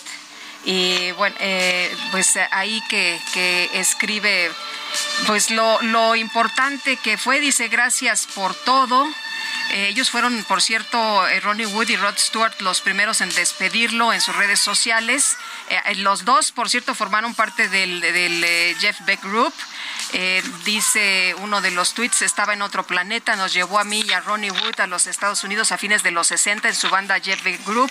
Fue uno de los pocos guitarristas que cuando tocaba en vivo me escuchaba cantar y responder, Jeff, fuiste el mejor mi hombre, gracias por todo y posteó varias fotos en donde están juntos. Bueno, y vámonos a los mensajes. Dice Jackie, buen día desde Tijuana. En la zona se está viendo nuevamente secuestros a médicos y como siempre las autoridades brillan por su ausencia. De verdad, solo nos queda pedir que se pase lo más rápido posible lo que queda a este gobierno porque aquí ni la gobernadora ni la alcaldesa han hecho nada y esperemos también que ningún médico sufra de estos ataques nuevamente. Saludos Sergio y Lupita, es lo que nos dice Jackie. A ver, a- ayer vi un video en donde un médico pues trata de defenderse, lo tiran al suelo, dicen que son policías, pero en realidad pues son sus secuestradores. En fin, así está la situación por allá. Bueno, y dice, dice por otra parte otra persona totalmente de acuerdo con su entrevistada. Una cosa es lo que se asigne y otra lo que se ocupe realmente para el mantenimiento y refacciones del metro. Y así en todos los renglones del presupuesto en este gobierno eh, está firmado por Cata. Son las nueve de la mañana con cinco minutos. La micro deportiva.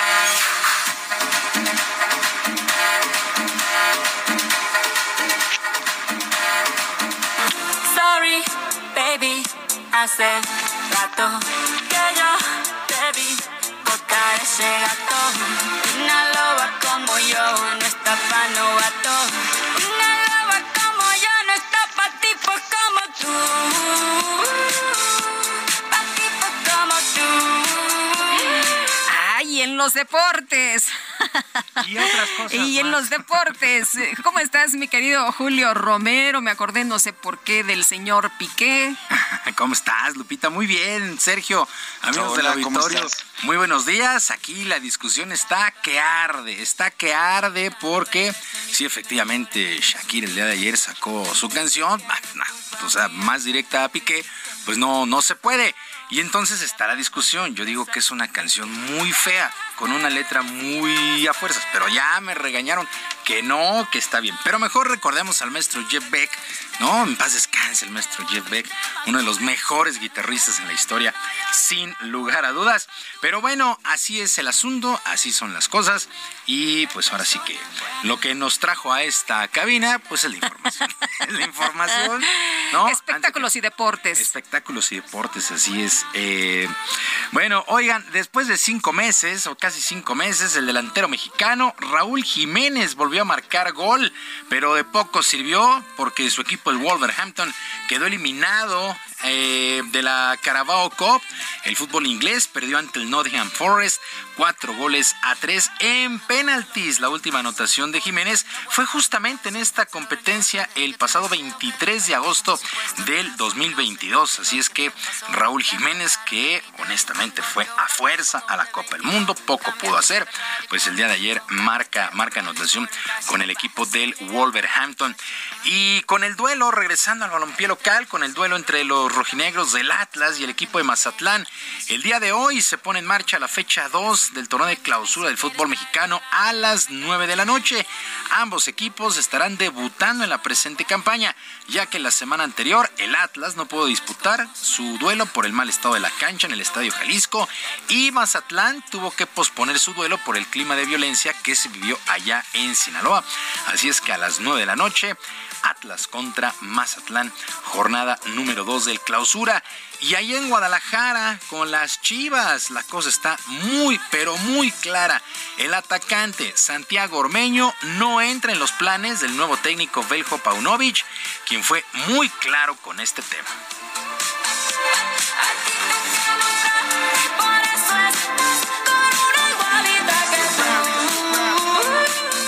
No hay nada más que, decir en cuanto a eso, pero a, a Santiago, desde luego que hemos eh, tenido una conversación con él esta semana y decirle que la- las, cómo están las cosas.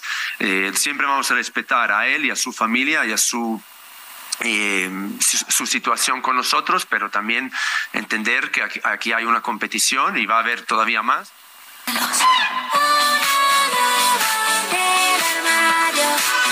Pues así las cosas, Beljo Paunovic, así de claro, Santiago Ormeño no entra en planes. Aquí el asunto es, bueno, pues él hizo toda la pretemporada y le avisan pues ya arrancado el torneo, pero pues no, no convenció. Santiago Ormeño, qué polémica este jugador mexicano, pero que milita con la selección peruana y las Chivas puro mexicano, en fin, es un verdadero relajo.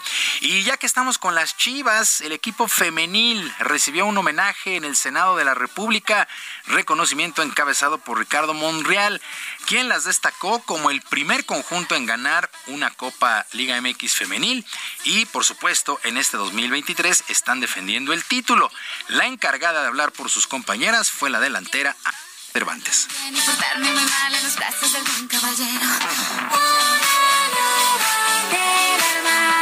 También que muchas niñas hoy se van reflejadas en nosotros y estamos abriéndole camino para que ellas también puedan cumplir sus sueños. Lo único que puedo decir es que está en cada una de ellas para poder llegar a ser futbolistas lo que quieran ser. No será fácil, nada en la vida es fácil, pero con trabajo duro y perseverancia se puede. No se den nunca por vencidas, nunca dejen que les digan que no se puede.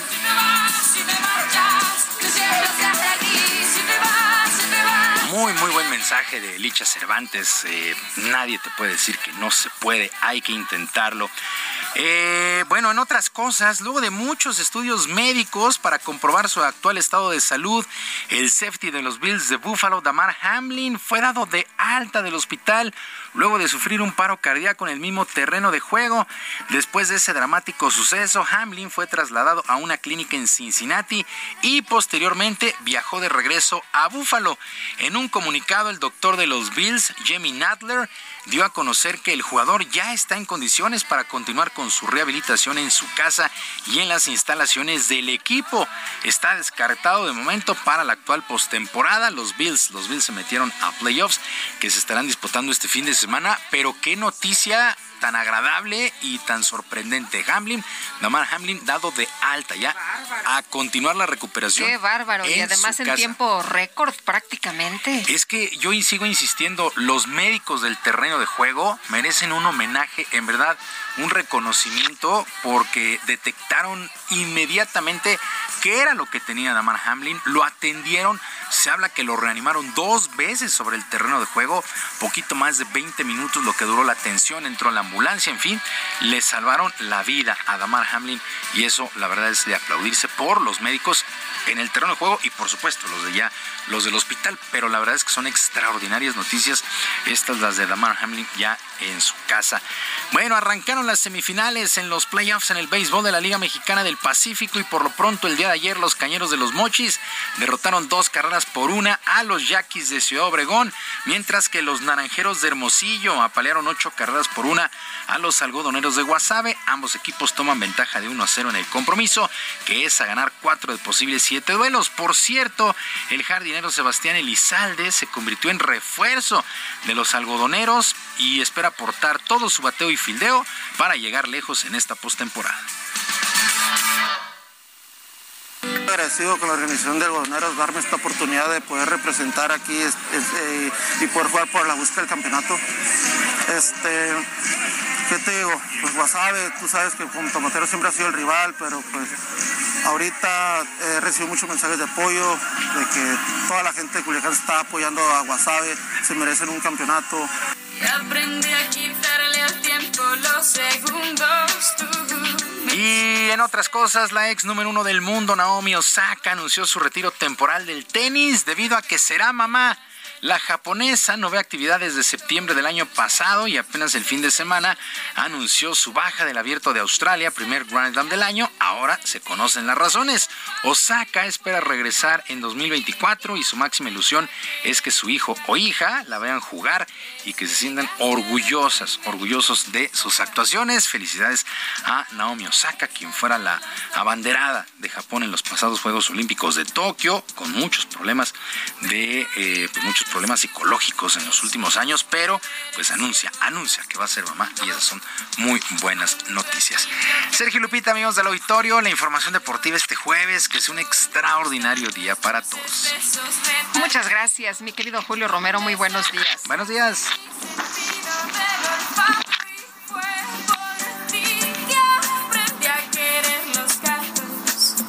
Despegaste del cemento mis zapatos. Adelante, Sergio. Son las nueve con catorce minutos. Fue, fueron liberados los periodistas Jesús Pintor, bueno, el periodista Jesús Pintor y el químico Fernando Moreno. Recordarás, Lupita, que fueron ah, secuestrados y a través de un video que se dio a conocer en una página de noticias, bueno, pues eh, señalaban precisamente el hecho de estar secuestrados y diciendo que pues habían sido secuestrados por el trabajo periodístico que habían sido, eh, que habían sido, que habían estado eh, realizando. Eh, finalmente han sido liberados y lo que señalaron es nos liberaron después de varios días de estar cautivos. No sé en qué ubicación tenía Llovenda y tenía las manos esposadas. En ese video Jesús explicaba el motivo del secuestro. Eh, dice que habría sido un malentendido por una publicación en una página. Sus captores finalmente decidieron ponerlo en libertad y lo que él dijo, pues lo que dijo después de ser liberado es perdonen, estoy muy emocionado, estoy todavía desubicado por esto que acaba de suceder. Eh, señaló que sus compañeros lo fueron a, a recoger y agradeció a las personas que se conmovieron por su situación. Reiteró que desconocen en dónde estaban, además de que había personas encapuchadas y no logró distinguir quiénes eran. Fernando Moreno Villegas aclaró que él no es periodista, sino químico, biólogo, parasitólogo, parasitólogo y habló de su experiencia. Dijo el 25 de diciembre unas personas me llegaron por atrás, me ataron de los ojos, no alcancé a ver quién, no vi nada, simplemente me dijeron súbete aquí. Eh, bueno, fueron abandonados eh, en el río Cuirio, rumbo a Coyuca de Catalán, ya que nos estaban comentando que yo era administrador o creador de la página Escenario Calentano, el cual el creador de la página Escenario Calentano es Alan García Águila. Él tampoco es periodista, eso quiero también decirles que él no es periodista, que él no era periodista, no es periodista y no creo que sea periodista porque él es abogado. Finalmente subrayó que él eh, y a Jesús los liberaron juntos, pero desconocen en dónde fue liberado Alan y habló sobre el video que se subió a la página mencionada cuando estuvieron privados de su libertad. Y bueno, pues preocupante todo este episodio. Lo bueno es que los ah, periodistas o no periodistas, al final de, cuentas da igual, han sido ya liberados. Pues qué bueno, qué bueno este eh, reporte donde sabemos que hay personas que están eh, vivas y que están libres.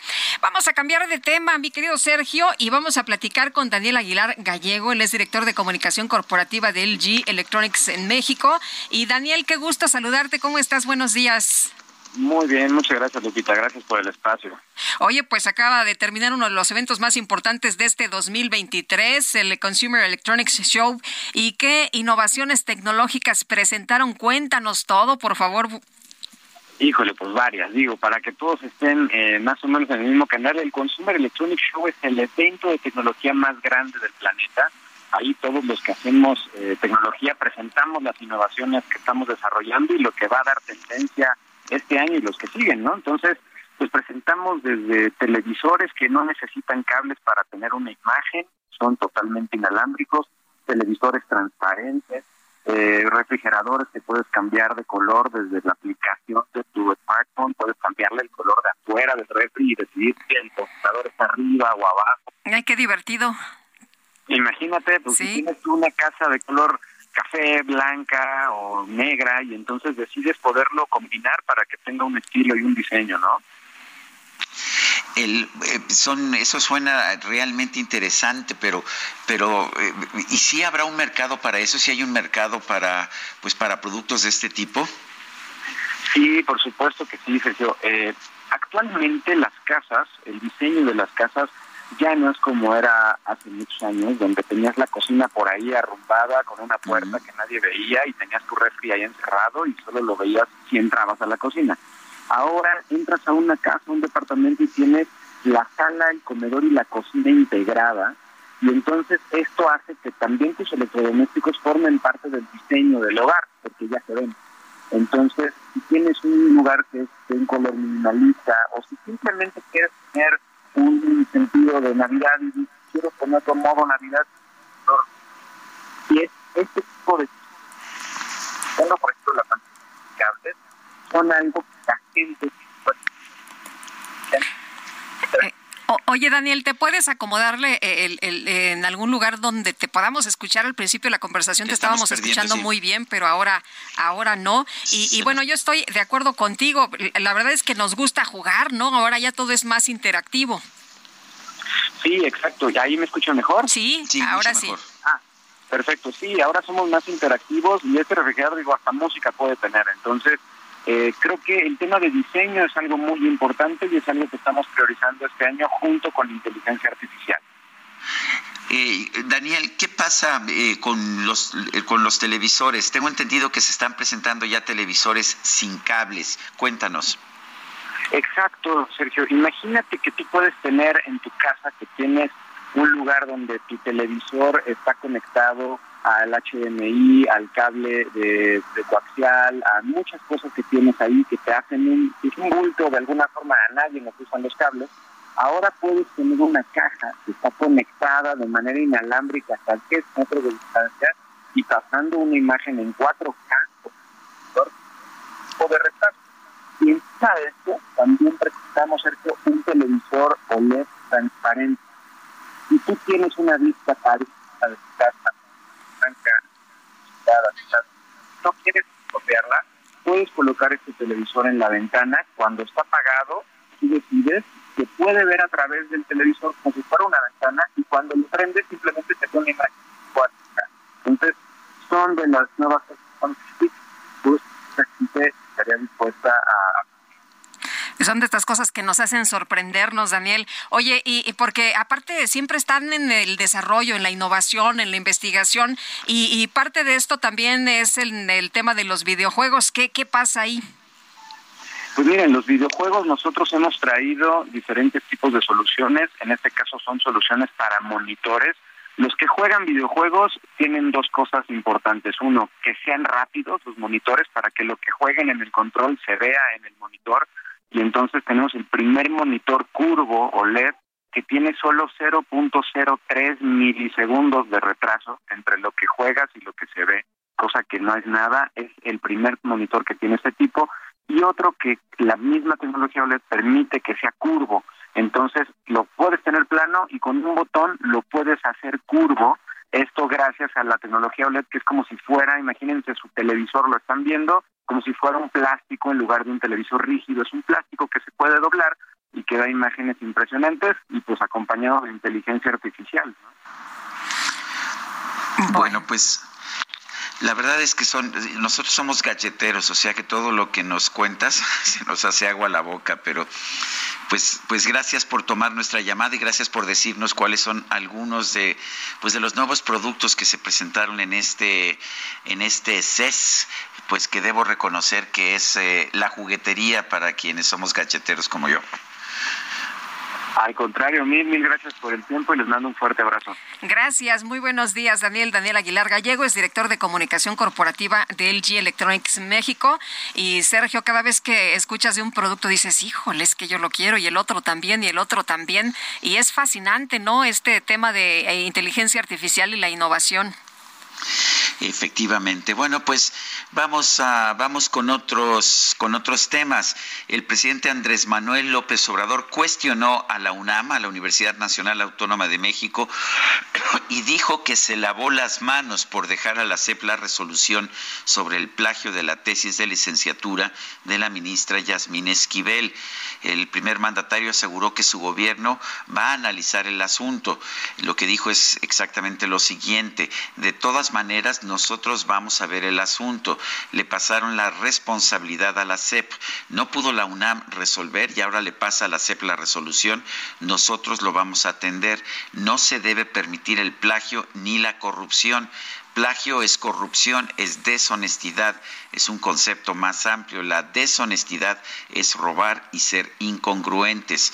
Lo que dice la UNAM es que hubo plagio y no nos toca sancionar sino a la CEP como Poncio Pilatos, el rector se lavó las manos, pero claro que está metido, basta de simulación o hipocresías, pero pronto yo creo que el lunes eh, ya no dijo más, lo que dijo es no vamos a evadir si tenemos responsabilidad el actuar.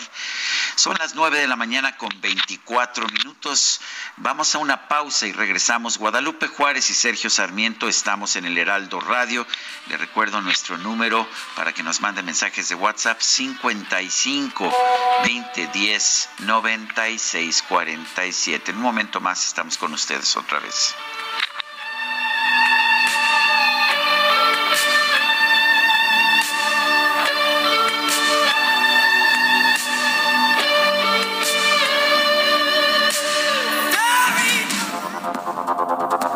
Continuamos con Sergio Sarmiento y Lupita Juárez.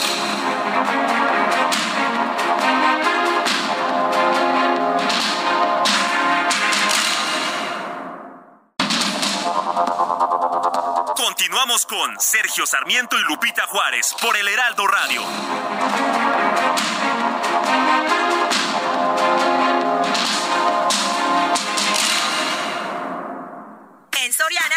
Soriana, el segundo al 50% de descuento en salchichas de pavo food, o San Rafael en paquete. Soriana, la de todos los mexicanos. A enero 16. Aplica restricciones. Gastrolab. Historia, recetas, materia prima y un sinfín de cosas que a todos nos interesan.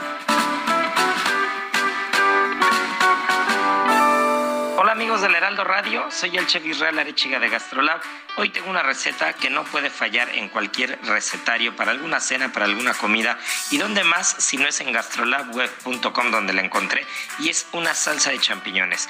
Lo que vamos a necesitar son 150 gramos de champiñones y si tenemos a la mano portobelo, cremini o algún tipo de hongo de temporada se puede sustituir y se puede usar. Dos cucharadas de mantequilla sin sal, media cebolla picada, dos dientes de ajo picado que ya saben que hay que quitar el germen, esta parte verde del centro que es lo que hace que sea muy intenso 200 mililitros de alguna media crema o una nata con un porcentaje de grasa importante, que es lo que le va a dar la textura a la salsa, ese es uno de los tips, y sal y pimienta negra molida al gusto. La receta, ya saben que en donde más, si no es en gastrolabweb.com, donde la vamos a encontrar y no solamente esta salsa de champiñones, sino la proteína o el plato principal con el cual acompañarla. En Soriana, compra uno y el segundo al 50% de descuento en todos los vinos o licores. Soriana, la de todos los mexicanos. A enero 16, aplica restricciones. Evite el exceso.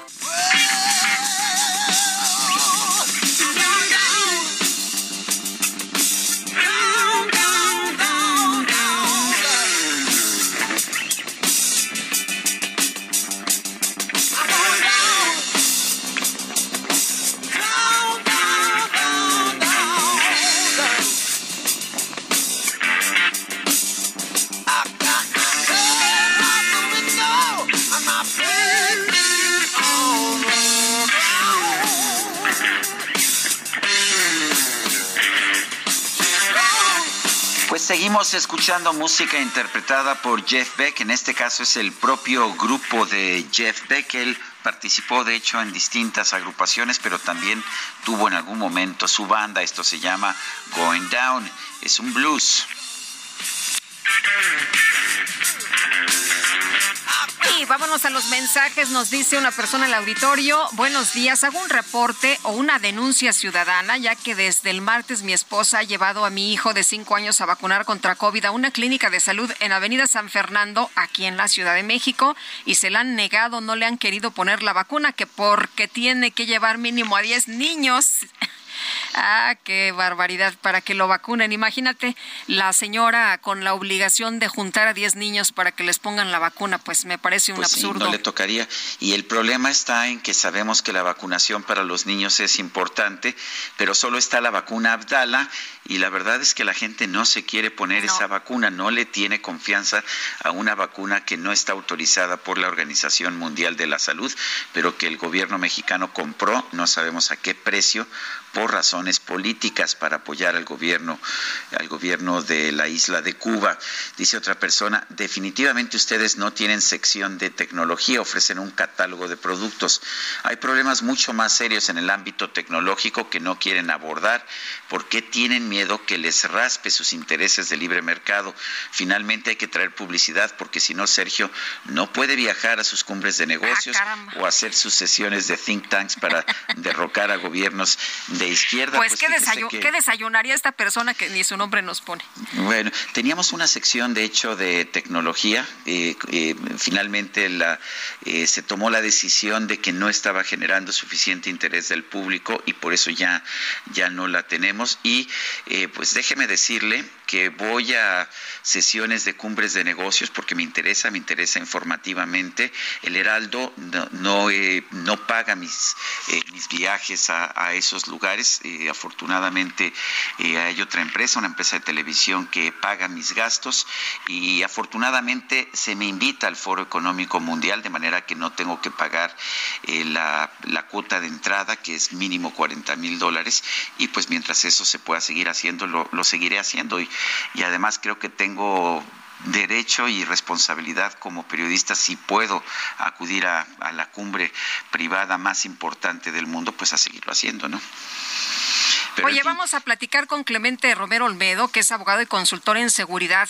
Y yo le quiero preguntar algo que no ha quedado suficientemente claro en una expresión que hizo esta mañana la jefa de gobierno de la Ciudad de México, en la que ha solicitado la presencia de elementos de la Guardia Nacional. Y Clemente explica a la jefa de gobierno, Claudia Sheinbaum, que la Guardia Nacional entrará al metro a proteger a los usuarios frente a acontecimientos recientes. No vamos a permitir que se altere la seguridad del metro. ¿Tienes algún indicio eh, de que haya habido algún sabotaje, alguna cosa eh, de peligro, de riesgo en el metro? Definitivamente no, Lupita, y nos sorprende profundamente esta declaración de las autoridades porque es impensable tener elementos castrenses dentro de las instalaciones del metro porque no hay ningún indicio de sabotaje ni hay ningún indicio de actos terroristas dentro de la infraestructura eh, citadina que nos haga pensar que sea indispensable la presencia de los elementos de la Guardia Nacional. Recordemos que los elementos de la Guardia Nacional son militares. Los militares están entrenados para batir a la no, no están entrenados para proteger a la Normalmente los elementos de la Guardia tienen indumentaria y armas que no son propicias para proteger a que lo que está buscando en el metro no es sino es un medio de transporte. Es que pusieron 6.000, anunciaron que van a haber 6.000 de... Sí, Clemente, ya no te alcanzamos a escuchar bien. No sé si te pudieras ubicar de nuevo en algún punto donde sí te podamos escuchar claramente. A ver ahí. A ver, ¿ya mejor? Sí, ya mejor. Es, es incomprensible. La Guardia Nacional es una corporación castrense que no está hecha ni diseñada para proteger a, los, a la población en el metro. No hay un elemento ni indicio de que haya un sabotaje contra el gobierno ni contra las instalaciones del metro. Lo que queremos los usuarios de la ciudad es que el metro tenga presupuesto suficiente para que brinde un servicio de calidad. Es incomprensible. Y por donde se le vea, porque no hay ninguna amenaza real que haga elementos de sabotaje. Esta dinámica que al ser elementos funcionarios gobierno de la ciudad existe, que debe de descartar, porque no hay absolutamente ningún elemento. En algunos otros países amenaza. Se utilizan no solamente los elementos de Guardia Nacional y Ejército para en el caso de la eh, vamos a vamos a tratar de sacar la línea, Sergio. Vamos a cambiar de teléfono porque francamente ya no lo estamos escuchando y además lo que nos está diciendo es eh, importante, es interesante para entender precisamente las decisiones que se toman en el gobierno de la ciudad. Parte de lo que nos está diciendo es que no hay ningún indicio de sabotaje que pudiera llevar a la presencia de elementos de la Guardia Nacional que están capacitados de otra manera que los policías. Bueno, eh, vamos con más información. Les recuerdo, eh, les recuerdo que el presidente Andrés Manuel López Obrador, eh, pues ha señalado que la Universidad Nacional Autónoma de México se lavó las manos, se lavó las manos en el caso de la ministra Yasmín Esquivel, pero dice que de todas formas va a estudiar esta, esta situación. por otra parte, déjeme decirle que el peso se sigue fortaleciendo en estos momentos en los mercados internacionales. Hemos visto un superpeso. En este momento, Guadalupe, el tipo de cambio en los mercados al mayoreo, esto es de más de 10 mil dólares, es de 18.87 pesos por dólar. Sí, 18.87. Ha ganado el peso 0.3% en lo que va de esta mañana. Adelante, y ya recuperamos a Clemente Romero Olmedo, abogado y consultor en seguridad. Y bueno, nos decías Clemente, que no hay indicios de un sabotaje, de una situación de, eh, pues, de riesgo en las instalaciones del metro y que tú consideras que pues no deberíamos tener la presencia de elementos de la Guardia Nacional. No hay ningún Así es, ninguno existe, Lupita. El problema radica en este imaginario colectivo de algunas personas dentro del gobierno que las deficiencias que se están demostrando en el metro es producto de un sabotaje. Sin embargo, ya vimos el incidente en la línea 12, vemos los incidentes que pasó apenas hace unos días en la línea 3 del metro y los incidentes que se reportan por los usuarios de humos, de fugas, en diversas líneas, eso nos habla de que el metro necesita un mantenimiento urgente prácticamente en todas sus líneas. Yo no soy especialista en temas de ingeniería ni de mantenimiento de metro, pero lo que sí parece un despropósito es que se usa la Guardia Nacional para vigilar al metro. ¿Qué se le va a vigilar? Somos 5 millones de usuarios que lo usamos cotidianamente y lo que buscamos es que el servicio funcione y funcione bien. No hay ningún elemento que nos haga presuponer que esta, que tener presentes al ejército y a la Guardia Nacional del Metro vaya a resolver algún problema. Al contrario, puede generar algún incidente y alguna sobrereacción de algunos de los elementos que genere una verdadera masacre dentro de alguna de las instalaciones con gran flujo de personas.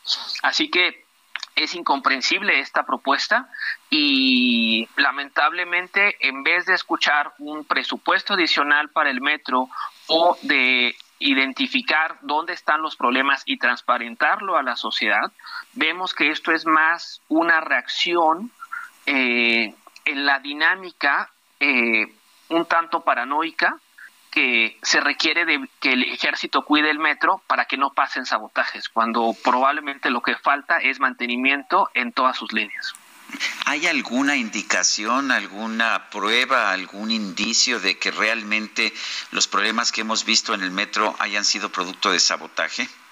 Absolutamente ninguna. Lo que hemos visto los usuarios del metro es un deterioro constante en los últimos años y de hecho los elementos de seguridad que antes existían en el metro ya no los vemos en los últimos meses y años se ha contratado a la policía auxiliar para vigilar las instalaciones del metro, pero lo que necesitan estas personas no solamente es tener mucha gente dentro del metro, sino tener personas capacitadas para controlar multitudes y algo muy importante, que no estén armadas, tener elementos armados con armas de alto calibre dentro de instalaciones subterráneas puede representar un riesgo mayor para los usuarios. ¿De qué nos sirve tener militares con rifles de asalto, con chalecos antibala dentro de las instalaciones del metro.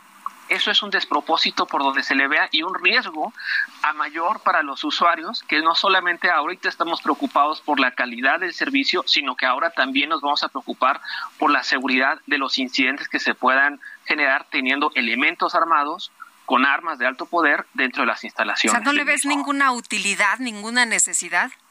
Lamentablemente no, y estoy muy sorprendido. ¿Por qué? Porque la policía de la Ciudad de México es la policía más numerosa.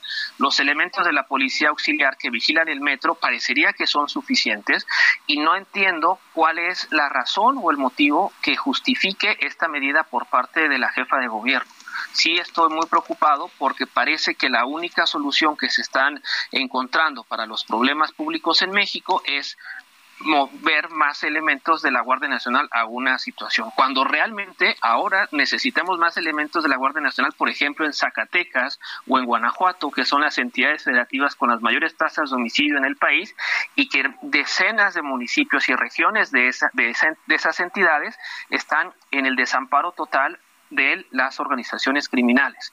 Así que la Ciudad de México, teniendo la policía más numerosa del país, parece un contrasentido y un despropósito destinar seis mil elementos, que son muchos más de los que actualmente, por ejemplo, tiene Guanajuato o Zacatecas, de acuerdo a los informes de la propia Guardia, para vigilar instalaciones limitadas que no tienen esa necesidad. La Ciudad de bueno, México Zacatecas tiene cuatro mil, cuatro mil. Imagínate, peor, peor aún Peor aún, los datos son tan inflexibles que por donde se le vea no se, no se entiende esta situación. Pues Clemente, te agradecemos, Sergio y yo, que hayas platicado con nosotros esta mañana. Muy buenos días. Un gusto, hasta luego. Y ah, hay un gran triunfo judicial para, pues, para los usuarios, no solamente de plataformas, de aplicaciones de, transporte, sino también pues para quien quiera que quiera tener un mejor servicio y a mejor precio. El tercer tribunal colegiado del vigésimo séptimo circuito de, del vigésimo séptimo circuito determinó que los servicios de movilidad en aplicaciones, en particular el de Uber, no son transporte transporte público y por lo tanto no deben ser regulados como transporte público en Quintana Roo. Eh, vamos a conversar con no, Fernanda Duque nos tiene la información en estos momentos. Fernanda, adelante. Hola, buenos días. Como mencionabas, este, pues los magistrados decidieron ayer que Uber no puede ser considerado como transporte público, por lo que para operar en Quintana Roo no haría falta tener una concesión tal como lo indica actualmente la ley de movilidad del Estado. Eh, en este sentido, necesitarían tener un permiso para poder eh, poder seguir pero poder operar de manera regular. Esto significa que, que los choferes tendrían que a, través de esta eh, decisión que toma el tribunal esperar a que se construya el andamiaje este, legal correcto para que ellos puedan emitir o pedir esta solicitud de permiso al Instituto de Movilidad y poder operar sin problema. Sin embargo, eh, los taxistas difieren de la decisión de los magistrados y consideran que Uber no solamente es una competencia desleal para el gremio, sino que sí debería ser considerado un transporte público debido a que se dan de plataformas y este no es una cuestión entre particulares, eh, según como lo, lo dictaron los jueces. Debido a esto, pues han dicho que van a realizar movilizaciones, aunque no han dicho la fecha ni cómo lo harán, ellos no descartaron esta posibilidad. Sin embargo, las cadenas empresariales, muchos ya se han manifestado a favor de que haya una eh, competencia justa entre ambos, entre tanto Uber, las estaciones que también funcionan en el estado, así como los de taxistas mencionando que pues bueno esto podría beneficiar al destino al tener mayores oportunidades de transporte tanto para los turistas como para los ciudadanos. Bueno, pues yo quiero agradecerte este reporte, Fernanda Duque. A. Y vámonos ahora a Colima con Marta de la Torre. Marta, adelante con la información. Buenos días. ¿Qué tal, Sergio Lupita? Buenos días, buenos días al auditorio. Pues el día de ayer por la mañana fue asesinada la titular de la Unidad Especializada de Combate al Secuestro de la Fiscalía General del Estado. Ella fue atacada a, balazos en la colonia La Joya, en el municipio de Villa de Álvarez, uno de los municipios que ha sido más lastimado con la violencia registrada desde hace un año por esta pugna entre dos grupos del crimen organizado. La mujer quedó severamente lesionada en el lugar donde, bueno, pues arribaron los paramédicos de la Cruz Roja y le dieron los primeros auxilios y la trasladaron a un hospital. Posteriormente se, se reportó que debido a la gravedad de las heridas, perdió la vida cuando era atendida. La Fiscalía General del Estado emitió un comunicado en el que, pues, lamentó el emitió las condolencias a los familiares y detalló que este ataque se produjo a las 9.20 de la mañana cuando los sujetos armados interceptaron a la servidora pública y le dispararon en eh, cuando ella iba descendiendo de su vehículo oficial. También informó que de inmediato se implementó un operativo coordinado en el que participaron elementos de seguridad estatales y federales para dar con los responsables. Sin embargo, no se informó de la detención de alguna persona involucrada en este hecho. La gobernadora Indira Vizcaíno Silva lamentó el fallecimiento de Rodríguez Serna y también informó que eh, pues la Fiscalía General del Estado realizará las investigaciones necesarias para dar con las personas responsables de este y todos los hechos que atentan en contra de la paz y la seguridad de los colimenses. Informarte, Sergio Lupita, que es el segundo homicidio de una persona de una dependencia de seguridad que se registra este año. El domingo pasado eh, mataron a un elemento de la Policía Estatal en el municipio de, de Tecomán y bueno, pues la titular de la unidad especializada al combate del secuestro es el, pues la de más alto rango de los ocurridos en el último año, ya que bueno, habían asesinado algunos ministerios públicos de la Fiscalía General del Estado, pero ella es la que tenía el cargo mayor. Es el reporte. Muy bien, gracias Marta de la Torre. Gracias, buen día. Bueno, pues eh, otro asesinato, dice Marta, en lo que va del año. Mi querido Sergio, y apenas van 12 días de este año. En eh, eh, más información que tiene que ver con la decisión de tener Guardia Nacional en el metro, el Centro de Derechos Humanos Pro Juárez dice que el anuncio de que la militarizada Guardia Nacional será desplegada en el metro de la Ciudad de México es preocupante, pues es patente que esta corporación reproduce las inercias castrenses de opacidad y uso excesivo de la fuerza. Llamamos a que se activen mecanismos extraordinarios de supervisión y esperamos que la Comisión de Derechos Humanos de la Ciudad de México, en fidelidad a su historia, sea contrapeso frente a la militarización de la Ciudad de los Derechos. Recordamos que en la eh, Comisión de Derechos Humanos de la Ciudad de México está pendiente de resolución las quejas de vecinos de Azcapotzalco y Xochimilco contra la imposición de cuarteles de la Guardia Nacional. 9 con 49, vamos hasta la Prepa 2, ahí se encuentra nuestro compañero Gerardo Galicia. Adelante, Gerardo. Así es, Sergio Lupita, con información importante que se genera en las instalaciones de la Escuela Nacional Preparatoria número 2, que se ubica en carriles laterales del circuito bicentenario en su tramo Río Churubusco, llegando a la avenida Canal de. Una situación lamentable, se reporta la muerte de un estudiante, no se condiciones, sabe de manera especial, va a estar laboratorios, al parecer. Eh, eh, eh, no sé si te puedas mover, Gerardo, no te estamos escuchando y parece que hay una persona que perdió la vida. Así es, se trata de una estudiante, Lupita. Sergio, ¿qué tal? me están escuchando por acá. Ahí, ahí ya, ahí ya. Acá nos quedamos. Es una estudiante, al parecer estaba tomando clases en su laboratorio y lo que nos comentan algunos estudiantes es que esta jovencita al parecer se desvanece y pierde la vida de esta estudiante es bueno, pues eh, ya, ya no hemos podido escuchar a Gerardo Galicia, pero tenemos más, más reportes. Sí, tenemos información con Alan Rodríguez. ¿Por dónde andas, Alan? Buenos días. Sergio Lupita, muy buenos días. Nos encontramos en la colonia San Rafael, sobre la calle Rosas Moreno, esto enfrente de la funeraria Galloso, en donde desde el día de ayer se llevan a cabo los servicios funerarios de Antonio Monroy. Este es el hombre que murió tras recibir agresiones por parte del personal de la cantina La Polar, esto el pasado 8 de enero. Sus restos son velados en el tercer piso, la capilla número 33 de esta funeraria, en donde sus familiares lo acompañan hasta las 11 de la mañana, cuando será llevado hacia la zona del Estado de México, en el municipio de Tultepec, para ser velado. Su voluntad habría sido ser cremado, sin embargo, debido a la carpeta de investigación, uno de los términos es que el cuerpo tiene que ser enterrado. Es el reporte que tenemos, vamos a estar muy al pendiente de la información que ocurre en este caso de la cantina La Polar. Muy bien, Alan, muchas gracias, buenos días. Excelente día, estamos al pendiente. 9 de la mañana con 51 minutos. Vamos a un resumen de la información más importante, la que se ha generado esta misma mañana. Adelante. En Soriana, el segundo al 50% de descuento en arroz o frijol esquetino y todos los cereales Kellogg's. Soriana, la de todos los mexicanos. A enero 16, aplica restricciones. Esta mañana el presidente López Obrador reiteró su respaldo a la jefa de gobierno de la Ciudad de México, Claudia Sheinbaum, ante las críticas de la oposición por los accidentes registrados en el metro.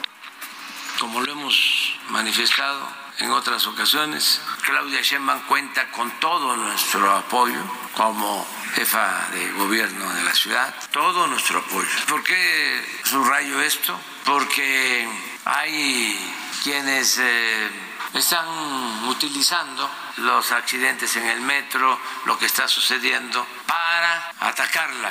Entonces es eh, importante que se conozca cuál es nuestra postura al respecto. Por su parte, la jefa de gobierno, Claudia Sheinbaum, informó que solicitó al gobierno federal la presencia de la Guardia Nacional en las estaciones del sistema de transporte colectivo. Esto fue aceptado de tal manera que a partir de hoy, de las dos de la tarde, y agradezco el apoyo, la Guardia Nacional estará presente en las estaciones del metro y en algunas otras instalaciones con 6.060 elementos. ¿Perdón? Hay que hacer todas las investigaciones. Lo que sí podemos decir es que eh, son episodios que están, digamos, fuera de lo que normalmente ocurre. Por otro lado, el presidente López Obrador consideró que la UNAM debe determinar si es válido o no el título de licenciatura de la ministra de la Suprema Corte, Yasmín Esquivel. Bueno, vamos a ver nosotros, ¿no? Este se va a analizar. Este, sin duda está este asunto muy eh, vinculado a la politiquería porque de cuando acá les importa tanto la ética a quienes se han dedicado a robar. Lo mejor es de que la UNAM diga sí o no, ¿Es válido su título o no es válido su título? Sí es plagio, pero lo que nos tiene que decir es que si es válido el título o no. Bueno, y el coordinador del PAN en el Congreso del Estado de México, Enrique Vargas del Villar, anunció su decisión de renunciar a la contienda por la candidatura de la coalición Va por México al gobierno de la entidad. Se nos acabó el tiempo, Guadalupe. Vámonos entonces, que la pasen todos muy bien, disfruten este día, mi querido Sergio. Yo emprendo viaje hacia Davos hoy en la noche, pero estaremos en contacto. Sí, sí, sí, acá te escuchamos, que te vaya muy bien, buen viaje. Hasta pronto, gracias de todo corazón. Heraldo Media Group presentó Sergio Sarmiento y Lupita Juárez.